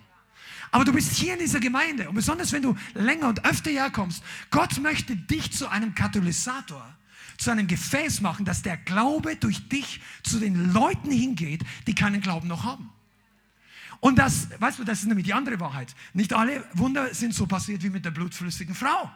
Manchmal ging Jesus hin und er hatte noch keinen Glauben und Jesus heilt ihn trotzdem. Und manchmal, und das haben wir auf der Straße auch schon erlebt, und manchmal, manchmal brauchst du diesen wunderwirkenden Glauben in deinem Herzen, die Gabe des Glaubens. Aber das kann nicht ohne die Kraftwirkung und die Salbung passieren. Alle ihr Leute, die hier betet für die Kranken oder im Seelsorgedienst oder im Befreiungsdienst seid, die meisten wissen es oder eigentlich wissen es alle, aber ich, ich werde nicht müde, das zu betonen. Du kannst ohne die Salbung Gottes nichts tun. Worship Team, du kannst ohne die Salbung Gottes nichts tun. Wenn du Zeugnis gibst und evangelisierst, du kannst ohne die Salbung Gottes nicht etwas Effektives tun. Du kannst viel reden, Du kannst sogar Verfolgung verursachen ohne die Salbung. Aber Freisetzung der Gefangenen wird nur, wenn das Öl fließt, passieren. Okay. Are you ready? Gehen wir weiter. Die blutflüssige Frau ist fantastisch. Eines Tages, ah, nimm doch dir vor, dass du das nächste Mal, das ist nur ein Zwischenfazit, aber nimm dir doch das nächste Mal vor, dass du das Wunder so empfängst wie die blutflüssige Frau. Also, weißt du, wenn gerade die Seelsorger, der Befreiungsterminkalender voll ist von den Leuten, die, die das dir anbieten und sagst, jetzt drei Wochen will ich echt nicht noch warten, weil mir, mich drückt das. Ja, dann geh doch mal auf deine Knie und sag, Jesus, ich komme jetzt im Glauben zu dir und ich nehme heute selber. Ich lass nicht los, bevor du mich segnest. Wer hat das zuerst gesagt? Jakob. Jakob. Wisst ihr, und nachdem er dieses Ding durchgezogen hat, Gib dem Gott einen anderen Namen. Das ist der Name für unsere Gemeinde. Israel. Gottesstreiter. Du gehörst zum Haus Israel. Das Land heute heißt so wegen Jakob. Die ganzen Nachrichten in Deutschland, Amerika, überall in der Welt, wo es über Israel, Israel, dieser Konflikt, jener Konflikt, wegen Jakob nutzen die alle diesen Namen. Jakob sagt, lass nicht los, bis du mich segnest. Das war die gleiche Haltung wie die blutflüssige Frau. Nur, dass im neuen Bund ein bisschen besser ausgeht. Im Alten Testament war Jakob ein bisschen stur und er, der hat ihn dann auch noch auf der Seite berührt. Äh, und er hat noch ein, ein Mahlzeichen mitgenommen, er hat dann gehinkt. Aber du musst nicht mit Gott so kämpfen, bis du hinkst. Lass ihn dein Fleisch töten. Dein natürlicher Mensch braucht nicht hinken. Das ist übrigens ein Bild dafür, dass unser Fleisch stirbt. Wenn du, das, wenn du mit Gott, wenn, wenn Leute sagen, I'm wrestling with God, hör auf damit, gib auf und es geht einfacher. Du musst hier nicht kämpfen. Manche Leute sagen, ja, ich bete da schon seit drei Wochen drüber. Und hat er zu dir geredet? Schon am ersten Tag. Und was hat er gesagt? Ja, ich weiß nicht, ob das vom Herrn ist. Gib, dich, gib die Sache Gott ab. Amen, weh, ouch, Halleluja. Raus aus persönlicher Passivität. Okay, lass mich die beiden anderen Punkte noch kurz erwähnen. Also erstens haben gesagt, er treibt dämonische Mächte aus, Gott durch die Salbung. Beispiele, der Gerasener, mondsüchtige Knabe, die Tochter von der sidophönizischen Frau und so weiter. Zweitens, die Salbung zerstört die Werke der Finsternis, das haben wir schon gelesen. Nicht nur Teufel, alle Werke der Finsternis. Krankheit, Krebs, Depression, falsches Denken, Verwirrung, Einsamkeit, deine Schulden in einem Ausmaß, dass du sie menschlich nicht mehr zurückzahlen kannst. Das war nicht der Plan Gottes, dass du da landest. Und wenn er dich rettet, hat er einen besseren Plan. Du musst nicht den Rest deines Lebens, weil du sollst und du wirst deine Schulden abzahlen. Gott wird es tun durch dich oder, also, oder wie auch immer. Aber deshalb solltest du trotzdem nicht denken, ja, das ist halt jetzt so. Mentale Leiden, Verwirrung. Eine, übrigens, alles, was das Joch ist. Die Salbung zerstört das Joch über dein Leben. Weißt du, manche Leute sind da zu passiv. Ja, mir geht's halt schlecht. Ja, die Arbeit ist im Moment zu viel. Ja, dann ist das ein Joch. Besonders hier im Frankfurter Raum, wenn du woanders zuschaust, vielleicht kannst du nicht ganz nachvollziehen, aber man hat vor vielen Jahren mal gemessen, dass die Schrittfolgefrequenz der, der Fußgänger in den Städten in Frankfurt am schnellsten ist. Das heißt, die Leute laufen in Frankfurt am hektischsten.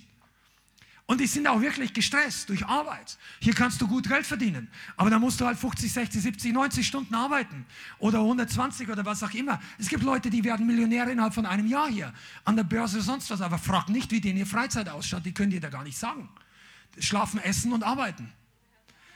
Also die, die, die machen richtig viel Kohle, aber brennen aus. Und das ist der Stecken des Treibers. Sagt Jakob, für mich ist nicht so. Aber wo kommt deine Arbeit, deinem Reich Gottes Plan in die Quere? Und was machst du damit? Was machst du gegen den Stecken des Treibers? Sagst du, ja, kann ich nichts machen. No, die Salbung kann was dagegen machen. Die Salbung aus deinem Mund. Ja, ich habe überhaupt keinen Job. Ich wünschte, ich hätte Arbeit. Das ist auch eine Last. Das ist auch ein Joch beständig arbeitslos zu sein, ohne wieder was zu finden. Gott möchte dich da rausbringen. Er möchte dich effektiv machen. Und er möchte dir wieder Gunst geben. Vielleicht gibt es auch Gründe, dass du jetzt in einer Situation bist. Aber Gott kann alles ändern. Aber das, auch das ist ein Joch. Benutzt die Salbung. Benutzt die Waffenrüstung, die Waffe Gottes. Okay? Aber das sind alles Werke der Finsternis.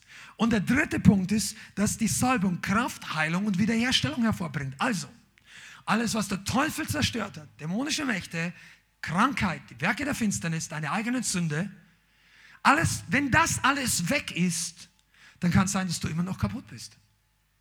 Weil der Schaden bereits getan ist. Versteht ihr das? Der Dämon geht raus, aber du fühlst dich immer noch total einsam. Du fühlst dich immer noch kaputt. Warum? Weil deine Seele gelitten hat. Weil durch den Missbrauch vor Jahren, das ist passiert, das kannst du nicht leugnen. Du brauchst Heilung. Du brauchst Wiederherstellung. Und Gott hat total Geduld und er möchte dir das schenken. Aber das ist auch die Folge der Salbung. Das kommt nicht per Zufall. Und wenn wir ein Lebensstil leben, unabhängig von der Salbung, aber christlich aktiv, dann passiert in diesen drei Bereichen nicht so viel. Seid ihr noch dabei? das ist so wichtig. Es passiert nicht so viel in dem Bereich Befreiungsdienst. Es passiert nicht so viel Bereich im Zerstören der Werke der Finsternis.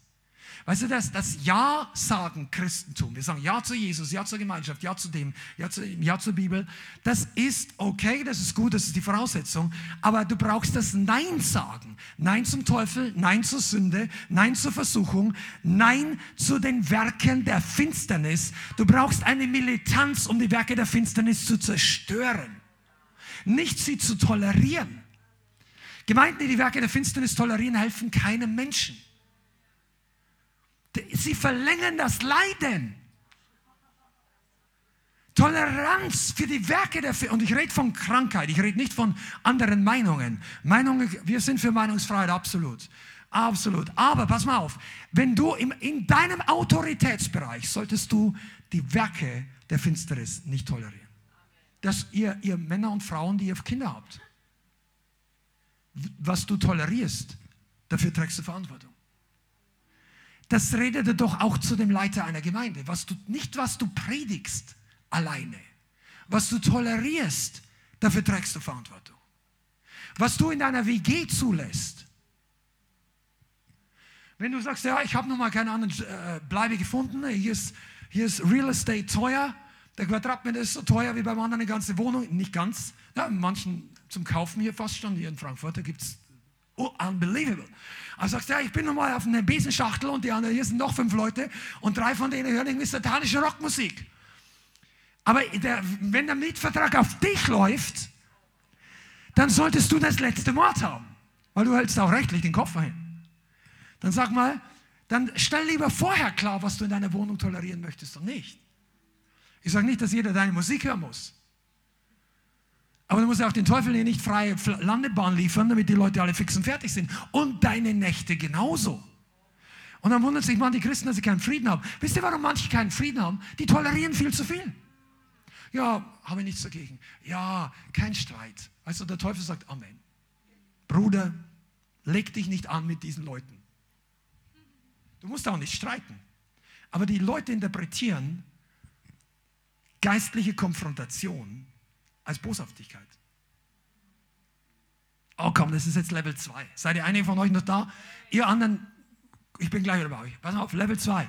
Wenn du nicht verstehst, dass die Konfrontation mit den Werken der Finsternis bei den Opfern der Finsternis manchmal Unverständnis hervorruft, dann bist du nicht ready für Level 2 der Salbung.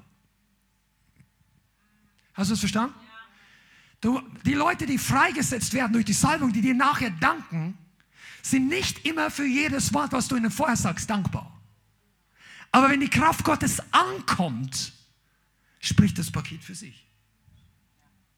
Der Briefträger ist nicht immer erwünscht, wenn er in der Früh zu früh klingelt. Aber wenn die Lösung für alle Probleme mitkommt, sind die Leute froh, dass sie früh aufgestanden sind. Und genauso ist es mit jemand, der die Salbung Gottes bringt. Wenn du dich schämst für die Salbung, schämt sich die Kraft Gottes, dein Wort zu bestätigen. Du sagst, ja, ich schäme mich ja nicht für die Salbung. Hier, um 16.53 Uhr, für acht Minuten darf der Heilige Geist tun, was er möchte. Außer, dass, das, das wäre auch sehr peinlich. Das sieht nicht gut aus. Aber sonst, Heiliger Geist, komm. Und der Heilige Geist denkt sich, ja, komm du. Komm du mal vor mich. Broken, hearted. Bin ich zu weit für euch? Seid noch da? Ja, da haben wir schon, Aufklärung haben wir schon gesprochen ein bisschen. Okay. Warum spreche ich das heute überhaupt an? Gott möchte dich, Gemeinde, und ich, ich nehme einige Leute aus dem ganzen Online-Netzwerk mit rein. Jeder, der von ganzem Herzen sich dazu eins machen kann.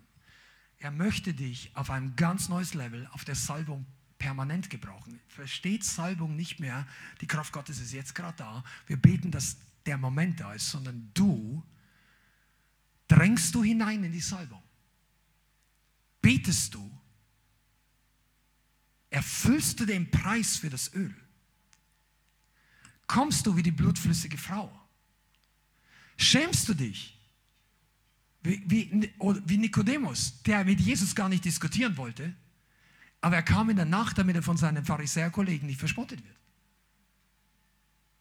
Bist du happy hier, aber draußen nicht ganz so voller Rückgrat? Dann hat der Herr mehr für dich. Salbung ist das Kostbarste. Was wir brauchen, ist, dass sie sich mehr manifestiert. Wie passiert das? Durch Glauben. Durch Handeln im Glauben. Indem du kommst und erwartest, dass Gott bei dir und durch dich etwas tut. Was ist denn Handel im Glauben? Na, dass du das tust, was das Wort sagt. Erstens mal müssen einige von euch lernen, und einige haben das schon, aber ich rede jetzt auch für Leute, die relativ neu sind oder den Stream noch nicht so lange anschauen. Du musst lernen, deine Autorität zu gebrauchen. Salbung wird freigesetzt durch die Autorität Gottes. Wenn du nicht deine Autorität ausübst, macht es jemand anders für dich. Und das macht nicht Gott dann. Jemand nimmt sie dir weg. Und das ist der Feind. Das hat er schon von Adam und Eva gemacht und er ist Spezialist da drin. Der erzählt dir das nicht. Du kriegst das gar nicht mit. Aber Dinge verselbstständigen sich in deinem Leben. Gebete werden nicht erhört. Solange bis du beginnst, sagen, hey, langsam, ich nehme Autorität im Namen Jesus über alles, was unter deinem Autoritätsbereich ist. Das ist ein Schlüssel für die Salbung.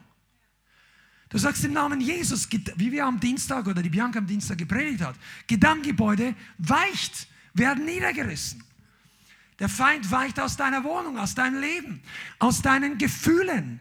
Du bringst deine seelische Grundordnung in Übereinstimmung mit dem Willen Gottes. Aber es ist nur eine, du kannst auch sagen, über deinen Kindern, du kannst über deinen Hund oder deine Katze Autorität im Namen Jesus ausüben. Wenn die, die, der Hund oder die Katze ständig verrückt spielt, immer wenn du betest, ist das ein komisches Zeichen. Dann nimm mal Autorität, weil wenn die sonst ganz normal sind. Amen. Ich bin in der Sache schon lang genug drin, dass ich weiß, was, was dann kommt oder nicht. Dann ich im Namen Jesus, stopp mit diesem Unfrieden. In diesem Haus ist jetzt Frieden. Wenn du Kinder hast und die Kinder wollen dem Herrn nicht ganz folgen oder die machen alles Mögliche oder du hast andere Freunde, hast dich vielleicht erst bekehrt, jetzt sind deine Kinder sechs oder acht oder neun und die haben einfach Freunde in der Nachbarschaft, in der Schule und du hast Angst, dass die schon in Kindesalter, wo es für dich noch unvorstellbar war, irgendeiner der Kumpel schon Porno oder was denen zeigt auf dem Handy, was ja eine total realistische ähm, Grund, ich sag mal, das ist keine unrealistische Erwartung, dass sowas passieren kann dann ist es dran, dass du geistlich Warfare machst. Dass du im Namen Jesus sagst, diese Spirits bleiben draußen aus meiner Familie. Und dann gibt es die eine oder andere sinnvolle Gesprächssache, auch die du mit deinem Kind führen darfst und solltest. Aber zuerst ist es wichtig, dass du im Geist die Autorität ergreifst. Du kannst nicht einfach sagen, ich habe einfach ein schwer erziehbares Kind. Du, das ist deine Verantwortung, wie schwer erziehbar dein Kind ist. Also wenn du Eltern bist. Jetzt kannst du sagen, ich habe mich erst vor zwei Jahren bekehrt, jetzt sind wir schon sechs Jahre. Okay, dann wird Gott extra Gnade schenken. Aber du brauchst auch extra schnellen Gehorsam. Du hast keine Zeit mehr zu verlieren. Mach das rückgängig, was vorher falsch gelaufen ist. Mit der Gnade Gottes. Übrigens, für alle, die jetzt zuschauen, wir werden irgendwann mal noch Teachings machen über Kindererziehung. Ich spüre das einfach, aber jetzt noch nicht ganz dran. Aber wir haben ja auch ein bisschen Erfahrung in dem Bereich. Also es ist so, dass du kannst, wenn du Kinder von Baby an unter dem, wenn du schon wiedergeboren bist und die Kinder wachsen in einem sogenannten christlichen Elternhaus auf, also mit dem Segen Gottes. Du bist nicht perfekt, hast auch Dinge verkehrt gemacht, aber die Grundvoraussetzung ist anders, als wenn du zehn Jahre lang ein Kind unter dem Einfluss der Welt und du warst in der Welt und du warst in Sünde und dein Haus war nicht abgedeckt mit dem Schutz Gottes. Dann hat dieses Kind und du ganz andere Spätfolgen davongetragen dann kannst du nicht erwarten, dass im zwölften Jahr der Kindererziehung genauso viel gut läuft wie bei dem anderen, der nicht diese Vorgeschichte hatte. Aber du brauchst, es ist jeder Tag Toleranz mit den Werken der Finsternis zu viel. Deshalb finden manche Leute, dass wir auch zu intensiv sind. Weißt du, der Grund ist, Toleranz mit den Werken der Finsternis hilft keinem. Die Gefangenen werden nicht frei, und die Christen, die die Freisetzung nicht brauchen, dürften aber lernen, wie sie weiterkommen. Und die Religiösen haben nichts davon, dass man die Maske der Religiosität aufrechterhält. Seid ihr da? Ja. Du, das ist übrigens, das könnte heute auch ein Bibelschulkurs sein. Für einige von euch. Das ist Gehalt, dass du andere Leute lehrst, Freisetzung zu empfangen. Schande. Einige von euch und von uns, wir brauchen noch mehr Wiederherstellung. Lasst das auch nicht einfach sagen, ja, schauen wir mal. Vielleicht wird es dieses Jahr besser. Jetzt sind die Gottesdienste powerful. Ich empfange ja immer wieder mal was. Nein, Wirf die Passivität raus. Mach es zu deinem eigenen persönlichen Anliegen, dass du sagst, ich werde dieses Jahr geheilt werden, ich werde dieses Jahr frei werden, ich werde dieses Jahr diese und jene Ängste verlieren. Nicht einfach nur, wenn Gott kommt und vielleicht einfach, wenn du die ersten dreimal nicht geheilt worden bist beim Gebet, dann komm noch 20 Mal, wenn es sein muss. Aber das, das wird nicht so lange dauern. Weil jedes Mal kommt, wenn jemand, der gesalbt ist, für dich betest, und wir lassen hier auch nicht jeden beten. Das ist übrigens der Grund, weshalb hier in dieser Gemeinde nicht jeder dem anderen die Hände auflegt. Denn wir wollen, dass der Segen bei dir ankommt und nicht in seine Probleme. Jeder ist willkommen mit Problemen. Aber nicht jeder mit Problemen ist willkommen im Ministry-Team. Weil zuerst brauchte man die Dinge zu reinigen. Du wirst jetzt seine sexuelle Unreinheit nicht plötzlich in deinen Gedanken haben, wenn er für deine Knieschmerzen betet. Also ein bisschen krass ausgedrückt, aber die geistlichen Prinzipien sind wichtig. Deshalb hat es nichts mit persönlicher Ablehnung oder Wertschätzung zu tun, in welchem Bereich du dienst. Es hat das mit den Voraussetzungen zu tun. Jeder ist gleich geliebt. Keiner ist wichtiger, nur weil er in einem anderen Team ist. Amen. Aber für jemanden, der krank ist, ist ein Gesalbter wichtiger als ein geliebter Ungesalbter. Du willst lieber einen Gesalbten, der komisch ausschaut, als einen Ungesalbten, der dich umarmt. Jetzt haben wir die Hälfte verloren. Oder? Nein, wenn du, wenn du wie die blutflüssige Frau bist, dann bist du dankbar. Wenn du herkommst wie, wie einer von der Biker-Gang und so weiter und du liebst einfach laute, große Motorräder, die einfach so laut sind, dass den anderen die Ohren rausfliegen und du sagst, das ist mein Ding. Und kommst hier rein und du möchtest jetzt von gewissen Dingen frei werden und hier vorne steht jemand im Schlips und du weißt genau, den seine, die Ecke seines Nachtkästchens ist sauberer als deine ganze Wohnung und du denkst, mit so jemandem könnte ich irgendwie nicht richtig auskommen, sagt, das ist dir eigentlich egal, solange die Salbung da ist. Und umgekehrt genauso.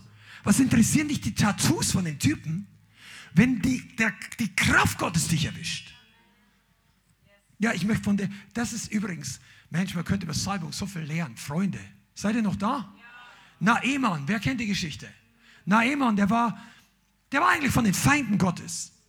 Aber zu damaliger Zeit war, also das war zur Zeit Elisas. Da war der König in Israel und ihn schon abgefallen. Und Naaman hatte den Vorteil, der hatte eine Sklavin, die haben sie wahrscheinlich geraubt aus Israel.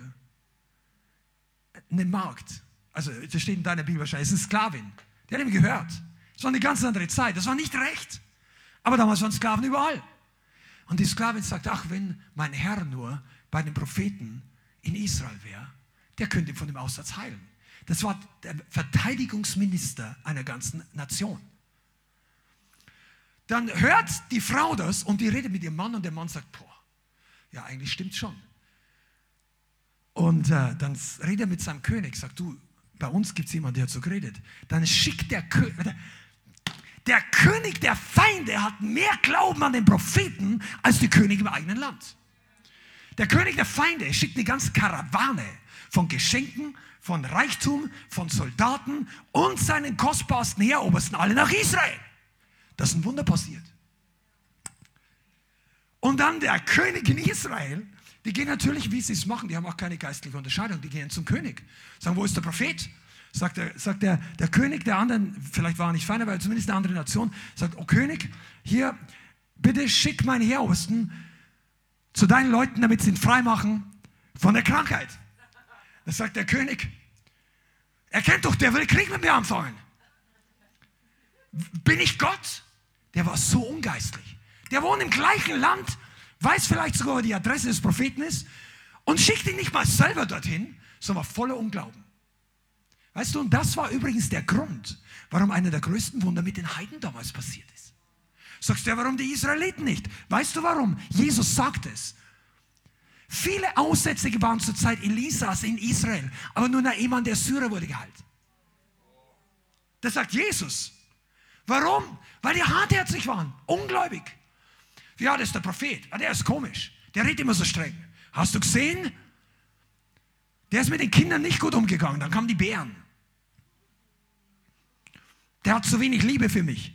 Du, wenn du Aussatz hast, ist nicht das Problem. Der Stil des Predigers. Wenn du Aussatz hast, ist die Power die entscheidende Frage. Na gut, ich erzähle die Geschichte weiter, weil es einfach so Spaß macht. Ich bin da, wenn ich ins Alte Testament eintauche, ich bin in dem Film erstmal, bis er dann auf The End steht. Ja. Aber pass auf, der kommt einfach nach, der kommt hin und er schickt, er geht dann runter. Dann schickt er seine ganze Karawane.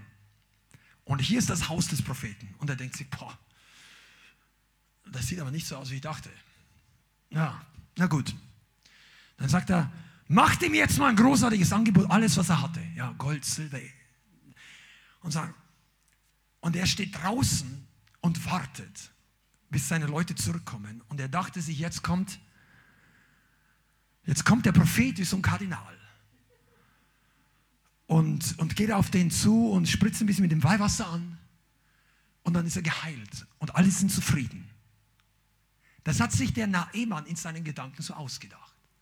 Sagt, das wird jetzt, das muss pompös laufen. Wir sind pompös. Er ist ja noch größer. Das muss jetzt so wie eine, das muss so ein Festgottesdienst werden. Ja, so eine heilige Zeremonie. Wir sind jetzt hier 1000 Kilometer oder was weiß ich, wie das war, richtig, eine, der ist unterwegs gewesen. Eine lange Zeit. Wochenlang. Oder was sag ich? Und dann sagt er, tja, und, und Elisa Elisa war einfach geistgeführt. Elisa hat da nicht groß drüber nachgedacht. Da kommen Leute aus dem Ausland mit einem dicken Opfer für deinen Dienst. Das ist, die, das ist Fakt. Und er steht einfach da, schick ihn zum Jordan und er soll immer untertauchen und die Sache ist erledigt. Und dann rührt er vielleicht wieder in seinem Eintopf. Oder ich weiß nicht, was er macht. Aber der hat, ihm ein, der hat noch nicht mal Hallo zu ihm gesagt. Das war der Verteidigungsminister der in den meisten Gemeinden hochsetzt, dich hier vorne hin. Brauchst du ein Wasser im Gottesdienst? Ist ja nichts verkehrt. Aber Elisa wusste, dass der Mann ein Problem hat. Und das ist das Problem der Gemeinden. Die versuchen die Leute zu, zur Heilung zu bringen, aber doktern an der Oberfläche rum und gehen nicht ans Herz. Ich erkläre gleich, was das Problem von dem Naiman war. Naiman kommt und dann, unser Lieblingsthema, Freunde, Anstoß. Das ist nicht Lieblingsthema, aber es, immer wieder kommt es vor. Der wollte geheilt werden. Pass auf, der ist 99,99 Prozent seines Weges gegangen. Und die letzten 500 Meter oder was auch immer, das war sein Problem. Also von dort bis zum Jordan. Ich weiß nicht, wie weit er weg war. Vielleicht mag es wer weniger. Der hat gesagt, tauch dich siebenmal unter. Und dann sagt er sich, pah, kann mir eine Stelle schnell raussuchen? Dann können wir es lesen, weil einige von euch, ihr müsst es im Original hören. Ihr und pass auf, der geht, der geht her. 2. Könige 5. Ich suche diesen einen Vers, weil das im Original ist noch besser.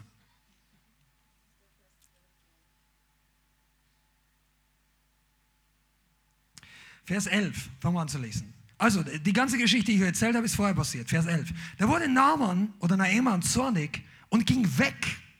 Ging weg. Und er sagte, sieh, ich hatte, ich, ich hatte mir gesagt, in einem kurzen Satz zweimal ich. Er wird nach draußen zu mir herauskommen und hineintreten und den Namen des Herrn seines Gottes anrufen und wird seine Hand über die Stelle schwingen und so den Aussätzigen vom Aussatz befreien. Der hatte einen exakten Plan, wie das Wunder abzulaufen hat. Der wusste schon, pass auf, ich bin der Chef in meinem Land, der ist der Hauptmedizinmann hier. Wenn ich komme, das muss so und so ablaufen. Und das, Gott wollte nicht seine Box bedienen. Der hat gesagt, no, das wird nicht. Und dann sagt er, sind nicht Abana und Papa, die Flüsse von Damaskus, besser als alle Wasser in Israel? Kann ich mich nicht darin baden und rein werden? Und er wandte sich um und ging im Zorn davon. Salbungskiller. Hashtag. Das kannst du dir merken. Der kommt an und der Prediger betet nicht so, wie du es erwartet hast. Ich spreche natürlich nur zu Leuten, die jetzt heute nicht hier sind. Der Gottesdienst läuft nicht ganz nach deiner Vorstellung. Der Slang zu leise, zu laut, zu kurz. Der Prediger das Falsche an, der hat das Richtige an, aber nicht die Frau. Die Frau hat das Richtige an, aber der Mann ist zu laut. Die Leute hier, du hast, pass auf, ich rede doch, wenn, wenn hier ein paar ehrliche Leute sind, jeder von uns hat diese Vorstellungen. Jede Erweckung hat geistlich im Paket ein paar Stacheln, wo du dich dran stechen könntest. Ja, der Prediger ist schwarz. Azusa Street, einäugig, nicht studiert. Was wollen die überhaupt? Tja, ist der jetzt Prediger oder Lobpreisleiter? Entscheid dich für eins. Schaka. Warum muss der immer so für Zungen reden? Weil wir die restlichen Leute auch noch freisetzen wollen. Du, Naemann ging weg. Der ist 500 oder ich weiß nicht genau, wo Elisa zu dem Zeitpunkt war, ehrlich gesagt, aber Damaskus ist ein ganz schönes Stück weg. Dann hunderte von Kilometern, vielleicht 500 oder 1000, vielleicht ich. Aber das war, die hatten ja auch kein Mercedes SL. Der war nicht in der VIP-Suite. Das, das war eine Reise. Dann kehrt der um. Pass auf, wenn du schon bisher die Predigt angeschaut hast, schalt sie jetzt nicht aus. Oder wenn du schon so lange hier in die Gemeinde kommst, kehr nicht um, wenn dein Problem angesprochen wird. Leg nicht den Rückwärtsgang ein. Was sagt Rainer Bonke? Mann des Glaubens kennt keinen Rückwärtsgang. Wisst ihr, was das heißt? Wenn die Botschaft nicht so endet, wie du denkst, dass sie enden müsste, du gehst nicht auf die Toilette, verabschiedest dich höflich von dem, Be von dem Begrüßungsdienst, sagst mir ist jetzt heute nicht ganz gut und gehst jetzt nach Hause sondern du läufst nach vorne, bringst dein Leben mit Jesus in Ordnung und wirst gleich los von diesem Problem auch noch. Amen. Das ist Erweckung. Na, Eman hatte ein paar gute Ratgeber. Das ist übrigens der, der Grund, warum heute in der Bibel steht. Der hat ein paar schlaue Leute. Wähl deine Freunde weise. In Zeiten einer Krise brauchst du die Ratgeber, die dich nicht im Fleisch bestätigen. Ja? Aber die haben gesagt, er hat gesagt, mein Herr, wenn der, wenn dir was Kompliziertes gesagt hätte, Vers 15, hätte der Prophet eine große Sache zu dir geredet, hättest du es nicht getan? Wie viel mehr hat er nur gesagt hat, bade und du wirst rein sein. Und dann geht er hin und taucht sich im Jordan unter. Pff. Einmal. Pff. Zweimal. Als er beim vierten Mal war, denkt er sich, vielleicht hat er ja recht. Beim fünften Mal denkt er sich, irgendwie ist es komisch, aber ich fühle mich jetzt gerade gut. Beim sechsten Mal drückt sie ihn die Tränen raus, weil er plötzlich die Kraft Gottes spürt. Und beim siebten Mal denkt er sich, vielleicht, doch. Und er kommt hoch und schaut aus wie ein kleines Baby. Seine Haut ist total wiederhergestellt. Jesus. Weißt du was? Und das ist das Problem. Die blutflüssige Frau und der Mann hatten die gleiche Konsistenz im Herzen. Wobei, da gibt es natürlich Unterschiede in der Vorgeschichte. Aber pass mal auf, die haben nicht nachgelassen. Und der große Unterschied mit Christen in unserer Zeit ist, dass sie in einer gesalbten Gemeinde oder in einer nicht gesalbten, irgendwo in Deutschland äh, oder hier in diesem Raum sitzen können, fünf Meter von deinem Wunder entfernt und du schaffst es 13 Monate nicht, die letzten fünf Meter zu gehen. Und ich spreche sie bildhaft. Oder zu Hause nicht mal wirklich Qualitätszeit und die Autorität auszuüben. Weil denkst du, ja, das ist mal zu anstrengend. Das ist nicht meine Persönlichkeit. Du, deine Persönlichkeit ist im Grab gestorben mit Jesus. Und was da lebendig rauskommt, überlass das mal dem Herrn. Können wir nicht sagen, ist nicht meine Persönlichkeit. Vielleicht stirbst du als Bill Gates und stehst auf als Petrus. Ja, das hast du nicht verstanden. Vielleicht stirbst du genau in deiner Idealvorstellung oder in der. Du denkst, ja, aber ich müsste jetzt so auferstehen und es kommt ein ganz anderer Mensch raus. Nachdem du von neuem geboren bist, nach sechs Monaten kennt dich keiner deiner alten Freunde mehr vielleicht. Und denkst du, ja, das wollte ich gar nicht. Der Heilige Geist sagt Halleluja und Jesus sagt Amen. Übrigens, die preisen auch den Herrn. Ja, ihr seid so leise, dass ich glaube, das wäre ein Schlüssel für die Salbung für einige von euch. Vielleicht macht Gott das dir eine Person, die du nie werden wolltest. Und der Rest der Welt sagt, wir warten auf diese Person. Großzügig bis zum Abwinken.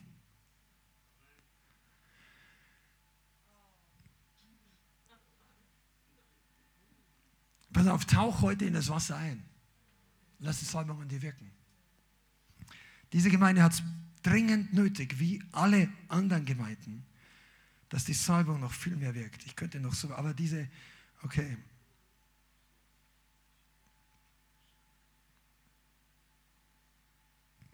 Lauf mit der Salbung. Warum sage ich das? Also der Herr wird dir selber zeigen, was das bedeutet. Der Herr wird dir zeigen, wo du Dinge noch aus eigener Kraft versucht hast zu tun. Aber einfach nur ausruhen und sich in der Gnade rühmen, muss nicht gleichbedeutend mit Gottes Kraft sein. Du brauchst die Aktion im Glauben, fueled by grace, würde ich im Englischen sagen. Wie sagt man das? Ähm, ja, übersetzt es. Also die Power dahinter ist Gnade. Aber du brauchst die Aktion. Die Aktion. Gemeinde, wir sind dabei, Geschichte zu schreiben. Mit den Leuten, die in Aktion kommen. Nicht mit den Leuten, die zuschauen. Aber das ist auch keine negative Botschaft, weil du sollst jetzt erst selber frei werden. Und ich glaube, dass der Hunger im Volk Gottes so groß ist, nach echter Freisetzung, nach Befreiung, nach Wiederherstellung, nach Heilung, dass es viele, viele Leute, wir haben erst in dieser Woche eine E-Mail gekriegt, dass jemand gerne Befreiungsdienst, ich weiß gar nicht, wo der herkommt, also er hat es irgendwo geschrieben, aber ich habe es jetzt vergessen. Leute, ganz woanders in einem Bundesland. Ich weiß noch gar nicht, ob das Sinn macht oder wir müssen darüber sprechen, ob das machbar ist oder in welcher Form. Aber ist es nicht traurig? Oder es, du bist ja auch willkommen. Aber ich, was ich meine ist, es ist dringend notwendig, dass die Salbung und die Kraft sich noch viel mehr manifestiert. Und du, wir brauchen das total. Und es reicht nicht, wenn wir nur ABC wissen und jetzt losgehen, sondern du sollst es mit der Salbung tun. Lass mich das abschließen. Wir als Gemeinde, wir möchten eine Kultur und wir werden es noch mehr etablieren für die Salbung. Und die Salbung beginnt nicht einfach bei der Predigt oder beim Gebet, die geht durch die Woche in die Fürbittezeiten, Dienstag, Mittwoch, Freitag, zum Teil Samstag. Die, die beginnt in den, die ist genauso in den Hauskreisen. Die Salbung hat elementar mit der Gegenwart Gottes zu tun. Und in all diesen Bereichen gelten unterschiedliche Prinzipien. Und wenn du keine Wertschätzung für die Salbung hast, wird sich Salbung in deinem Leben nicht vergrößern. Wertschätzung bedeutet, du hast Respekt. Wenn eine gesalbte Person redest, redest du nicht dazwischen. Wenn der Heilige Geist redest, hörst du zu. Wenn Jesus hier reinkommt, wäre es doch gut, dass wir mindestens mal ihm Platz machen. Eigentlich gebührt es ihm, den roten Teppich auszurollen. Also in alle Art von Ehre. Jetzt Jesus kommt er eines Tages wieder. Aber in der Zwischenzeit wirkt der Heilige Geist mit seiner Salbung ja trotzdem. Wie sieht es mit deinem Salbung zu Hause aus? Ist dir das Bügeleisen manchmal wichtiger als die Salbung? Kann auch für Männer gelten. Was, wie, wie, wie hast du deinen Zeitplan unter Kontrolle? Wer ist Chef? Gibst du dem Heiligen Geist Raum, dass er zunimmt? Sagst du, ja, ich habe einfach noch so viel mit meinen Problemen zu tun. Okay, wie machst du es wie die blutflüssige Frau? Was machst du in der Zwischenzeit mit deinen Problemen? Wartest du, bis der once in a lifetime, in a year time Gottesdienst kommt, wo du endlich von deiner Problemen freigesetzt wird und sagt heute, wenn der Gottesdienst knochentrocken wäre, ich gehe heute nach vorne und empfange mein Wunder. Du brauchst eigentlich nur einen Glaubenskontaktpunkt. Natürlich gibt es manchmal Unterschiede im Gebet und es gibt unterschiedliche in dem Momentum. Der, das Momentum der Salbung. Eines Tages, vielleicht gar nicht so fern von jetzt, werde ich mal die, die Gemeinde lehren über das Momentum der Salbung. Weil ich habe das über die Jahre ein bisschen verstanden. Mit Musik, du kannst Musik nicht einfach starten. Also Musik ist ein irdisches Beispiel jetzt, war. In Musik müssen viele Dinge zusammenkommen, damit das, was ihr oder die meisten Leute als wohlklingend empfindet, dann wirklich passiert. Du hast ja hier mehrere Leute und jeder hat einen anderen Teil. Die spielen nicht als gleiches Instrument und man muss sich ergänzen und es muss alles ineinander passen wie ein Zahnrad. Und dann passiert irgendwas, was powerful wird und ihr seid es einfach gewohnt, weil wir natürlich üben und das gilt übrigens für viele andere Musikbands und Worship-Bands genauso, diese Prinzipien. Aber Salbung hat manchmal das Gleiche. Wenn du hier reinkommst und 20 Leute machen hier Radau und fünf Leute wollen hier vorne Wunder empfangen, dann wird das, dann stört das die Atmosphäre. Es stört nicht den Glaubenslevel der einzelnen Person, die nach hinten geht und denen das Evangelium predigt, aber die Kraft Gottes wird sich anders manifestieren, weil dort konnte Jesus am meisten Wunder tun, wo er am meisten wertgeschätzt wurde. Das ist ein Prinzip der Salbung. Er ging nach Kapernaum und ähm, dort sind Wunder passiert und er ging nach Nazareth, das war nicht weit entfernt und dort haben fast niemand wurde geheilt. Keiner von der richtigen Krankheit, nur Kleinigkeiten. Der große Jesus konnte in einem Gottesdienst keine Wunder tun. Und solche Leute fangen dann an mit Theologien, Gott will nicht mehr heilen. Nein, vielleicht ist die Atmosphäre des Unglaubens nur so dick, dass nichts durchkommt. Halleluja. Und damit das bei uns nicht so ist, werden wir die richtigen Weichen stellen und geistlich einfach eine Kultur etablieren. So, und jetzt werden wir abschließen und heute ins Gebet gehen. Und ich glaube, dass es dran ist, dass einige von uns sich einfach committen für die Salbung. Ein Leben zu leben, das gesalbt ist. Das ist mehr als nur Nachfolge. Das ist mehr als nur nicht sündigen. Das ist, dass Gott sich hingezogen fühlt in dein Leben. Und nicht nur die Gegenwart Gottes, sondern die Kraft. Denn die Kraft, ich persönlich bin fest überzeugt, die Kraft ist, was wir brauchen, wenn wir uneigennützig Jesus nachfolgen wollen. Die anderen Leute brauchen die Kraft. Oder im Leib Christi, in der Welt. Damit dein Leben ein Katalysator für die Salbung wird. Ein Anzünder. Einige von euch das möchte ich nur abschließend sagen. Ihr habt noch nicht gelernt, wie ihr mit Kritikern richtig umgeht. Weil wenn die Salbung mal fließt in deinem Leben, du musst nicht danach suchen. Die tauchen auf, wo du sie nicht erwartet hast. Und ich mache mich nicht lustig drüber. Es ist einfach, du kannst das Kirchen, also Revival History mäßig, nicht kirchengeschichtlich, Revival History mäßig studieren. Du kannst es im Leben der, der Helden des Glaubens in der Bibel studieren. Und bei dir wird es auch nicht anders sein bei mir. Was bedeutet das? Bist du bereit, abgestempelt zu werden für die Salbung? Nicht nur für dein christliches Leben. Bist du bereit, schlecht dazustehen und gesalbt zu sein oder lieber gut dazustehen, aber Kompromisse mit der Salbung zu machen? Was bedeutet das? Wenn Leute, wenn du sagst, du hast im Heiligen Geist das Gefühl, du solltest heute Nachmittag einfach beten und mit Jesus verbringen und die anderen wollen Fußball spielen gehen oder dies oder jenes, und das muss ja nicht verkehrt sein, das muss nicht Sünde sein. Aber du spürst eine kleine Kleinigkeit und deine weltliche Familie versteht es gar nicht. Manche von den Brüdern und Schwestern verstehen es auch nicht. Und du fängst dir sogar ein paar Schimpfwörter oder sogar Labels ein oder bist übergeistlich, hyperreligiös. Und du weißt, dass das nicht stimmt. Aber kannst du das handeln? Oder magst du es dann damit ihnen das Ganze nicht so komisch aussieht. Ich werde damit abschließen, aber ich möchte euch diese kurze Geschichte, wenn ihr mal eine krasse Story hören wollt, dann schaut mal im Internet, ich weiß nicht, wie die, das Video heißt, von Jesse Duplantis, das ist ein Prediger, der ist jetzt schon, denke ich, in die 70er. Der hatte in den 80er Jahren eine Begegnung mit Gott und ist in den Himmel entrückt worden. Und er hat fantastische Dinge gesehen. Aber dem, der war damals schon Prediger, Reiseprediger, der war bekannt und er hat ein Fernsehministry gehabt. Und er wurde von dem Pastor, den eingeladen hat, zum Predigen, zum Essen eingeladen. Und die haben in einem guten Restaurant, weil die, die, lassen, die sind da nicht kleinlich, gutes Essen bestellt. Und das Essen war da gestanden. Und es hat gedampft. Und dann spürt der Chester de Plantis, er muss jetzt in sein Hotelzimmer gehen. Und ich meine, das ist eigentlich nur die ganz Kleinigkeit, die mir hängen geblieben ist in seinem Zeugnis. Wie viele von uns würden dann sagen, ja, ich kann jetzt den Pastor nicht sitzen lassen. Das Essen steht hier am Tisch. Nein. Ah, na, das geht jetzt und so weiter. Wäre er beim Essen geblieben, wäre er nicht in den Himmel entrückt worden. Und wenn du weißt, wie seine Story wäre, dann ist das, boah. Er geht in sein Hotelzimmer und sagt und merkt nur, ich, irgendwas stimmt nicht. Er, Gott will, dass ich bete. Was ist los? Er kniet sich hin auf die Knie und sagt einfach nur, okay Gott, was? Und plötzlich macht es und er sagt, er fühlt sich hochgezogen mit einem geistlichen Fahrstuhl in einer unvorstellbaren Geschwindigkeit und, er sieht, dass er in einem Gefährt rast durch das Universum. Also er sieht Planeten an sich in einem gewissen Sinne. Vielleicht schaust du es selber an, dass ich nichts Falsches sage. Und dann plötzlich kommt er an den Ort, wo das Paradies ein Himmel ist. Jetzt, das ist Leute, die Salbung kultiviert haben.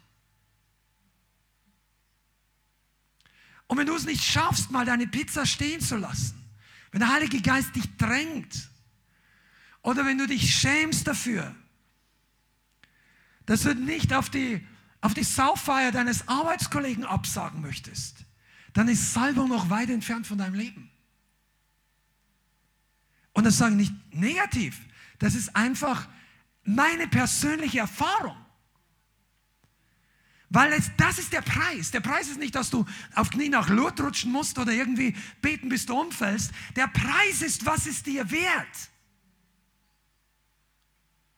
Und wenn du das einmal verstanden hast, dann wirst du merken, Leute, die in dieser Kraft dienen, deshalb leg, sagt Paulus, sagt, leg niemand vor schnell die Hände auf.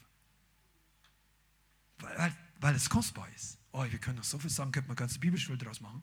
Vielleicht machen wir es eines Tages. Aber ich komme mal zurück zu dem letzten Commitment für die Salbung. Einige von euch, ihr könnt einerseits für eure Freiheit viel mehr empfangen und in die Freiheit hineinkommen. Und andere von euch, ihr könnt wirklich Begrenzungen, die ihr in eurem Leben bisher hattet, überspringen, indem ihr ein anderes Commitment dafür trefft. Es reicht ja nicht, dass die Gemeinde gesalbt ist oder ein paar Leute oder die Leute, die beten oder die predigen und was auch immer, die Evangelisten, die, es kommt auf dich an. Und es wird eine Kultur der Salbung zunehmen. Aber diese Kultur wird so aussehen, dass es uns wert ist. Es ist uns wert, wenn es sein muss, wie ein Idiot dazustehen. In den Augen Naemann war Elisa für eine halbe Stunde wie ein Idiot. Oder ich weiß nicht, wie lange es gedauert hat, bis er endlich zum siebten Mal untergetaucht ist. Aber der war nicht, das war kein Gunstfaktor. Die Prophetie war nicht willkommen. Und danach wollte er ihm lastwagenweise Kleider und Geld schenken. Und die Leute, die in der Salbung wandeln, sind genau die, die vorher keine Kompromisse machen und nachher auch keine Kompromisse machen. Die vorher nicht wegen der Gunst und der Menschenfurcht einknicken und die nachher nicht wegen der Belohnung und dem Geld einknicken. Lies die Geschichte genau, wenn du nicht weißt, was ich meine. Aber äh, der Diener von Elisa hat sein, seine Lebensberufung und seine Gesundheit verloren, weil er, sein, weil er für Geld alles verkauft hat. Der hat dann gesagt, na, gib's mir. Und hat dann noch gelogen, den Propheten. Ja, Kompromisse machen immer blind. Okay, wir werden jetzt dafür beten. Dieser, ich weiß nicht, mit was für Altarruf dieser Gottesdienst zu Ende geht, aber ich weiß, dass Gott für jeden was Spezielles heute vorbereitet hat. Und ich weiß, pass mal auf, nimm dir das heute mit, dass du keinen Moment mehr entgehen lässt, wenn der Heilige Geist dich stupst und sagt, ich soll aber da sein. Und das sage ich abschließend auch noch für einige, die heute online dabei sind oder wenn du auch hier im Raum bist. Es macht, wenn du in Frankfurt und Umgebung wohnst, macht einen Unterschied, ob du hier bist oder vor deinem Computer die Predigt ansiehst. Weißt du, weil der gleiche Preis, du kannst von dem Computer, wenn du hier sein solltest, nicht den gleichen Preis bezahlen. Aber wenn du nicht hier sein kannst, hat Gott ein ganz anderes Maß an Gnade. Aber da möchte ich dir, die du uns online öfter zuschaust, wirklich ins Herz zurufen, mach zu Hause einen Altar für dich selber. Heilige deinen Platz. Schau dir diesen ganzen Gottesdienst in der gleichen Intensivität, mit dem gleichen Hunger, mit der gleichen Hingabe. Setz dich nicht im, im Schlafanzug mit Chips und die Füße hoch auf deine Couch und schau mal, wie die Predigt so geht, sondern bete Gott mit deinem ganzen Herzen an. Wasch dich vernünftig. Geh in den Gottesdienst, wenn du es zu Hause machst. Das ehrt die Salbung. Wir kriegen nichts davon mit. Aber Gott wird angezogen durch die Herzenshaltung. Amen. Lass uns einfach zusammen beten.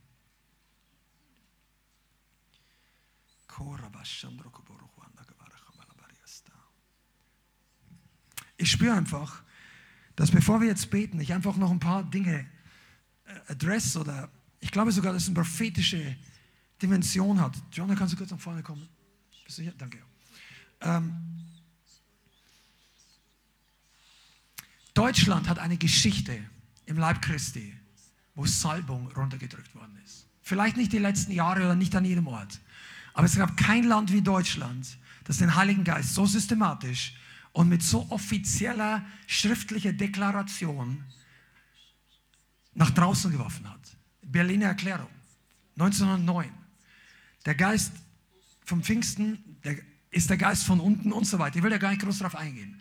Aber es ist eine historische Schuld in diesem Land, die Salbung zu verachten die Kraftwirkungen Gottes runterzureden, zu kritisieren, zu verachten, zu verteufeln. Und diese Sache, da hast du nichts damit zu tun gehabt, weil du warst dann gar nicht geboren und ich auch nicht. Aber lass uns nicht naiv sein.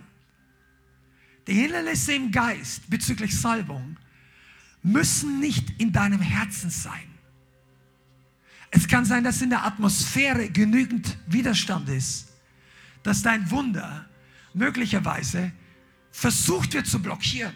Und es braucht Leute, die geistliche Durchbrecher, Durchbruchsbringer sind, diese Mauern der Salbungswiderstände einzureißen.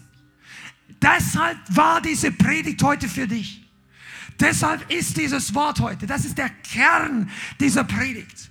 Diesen Durchbruch für die Salbung, nicht nur in deinem Leben, sondern für andere und in der geistlichen Atmosphäre zustande zu bringen. Und der Herr möchte heute Leute und Männer und Frauen mit starkem Rückgrat aussenden. Leute, die entdecken, Mensch, ich muss einen Preis bezahlen, aber nicht gesetzlich, sondern ich lasse andere Dinge dafür sein.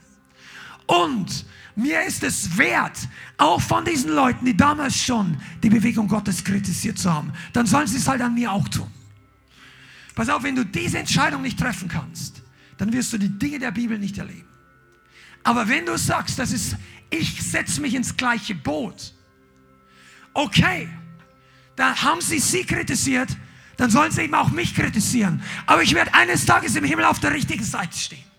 Und ich bin nicht verloren und gerettet alleine. Es wird im Himmel, spür es mir, danke. Es wird im Himmel am Anfang ein großes Aufwachen geben von Leuten, die auf Erden lange der Salbung widerstanden haben. Und die sagen, was habe ich nur die Jahre getan? Ich hätte mehr vollbringen können. Ich hätte mehr sehen können. Und ich habe nicht nur selber nicht die Kranken geheilt, sondern ich habe sogar Leute verurteilt und attackiert, die es getan haben. Und ich, mein Wunsch für dich und für mich ist, dass wir am letzten Tag nicht in diesem Camp sind, auch wenn du gerettet bist. Auch lieber Freund, der du online zuschaust, dass du nicht mit Tränen aufwachst und sagst, es wäre ja doch möglich gewesen. Ich habe die falschen Bücher auf der Erde gelesen. Sondern dass du sagst, Heiliger Geist, durchforsche mein Herz. Ich möchte deine Wahrheit, nicht diese oder jene Predigt. Pass auf, du machst nicht falsch, wenn du sagst, ich will die Salbung haben. Je, ich weiß, warum ich das sage. Jesus sagt, wenn euer Vater nun, oder wenn ihr schon, die ihr böse seid, euren Kindern Gutes zu bitten wisst, und böse irische Väter den Kindern nicht eine Schlange geben, wenn sie um einen Fisch bitten, dann wird der himmlische Vater nicht umso viel mehr den Heiligen Geist geben, wenn du wirklich Angst hast, verführt zu werden. Ich sagte, wenn du um den Heiligen Geist bittest, gemäß dieser Bibelstelle, wird der Heilige Geist ankommen, wenn du den Vater darum bittest. Aber ich glaube jetzt auch daran, dass einige von uns wirklich umkehren von einfach zu gleichgültig sein mit der Salbung, zu nachlässig. Du hast einen großen Platz im Reich Gottes. In der Salbung, meine ich. Ja, vielleicht ähm, hat der eine oder der andere heute einfach ist überführt worden, wo du nicht bereit warst, den Preis für die Salbung zu bezahlen einfach diesen Preis der Hingabe, diesen Preis der Wertschätzung, diesen Preis, sich von anderen Dingen abzusondern oder Nein zu sagen am richtigen Zeitpunkt oder zur richtigen Sache. Und lass den Herrn jetzt einfach dich überführen, wo es dran ist.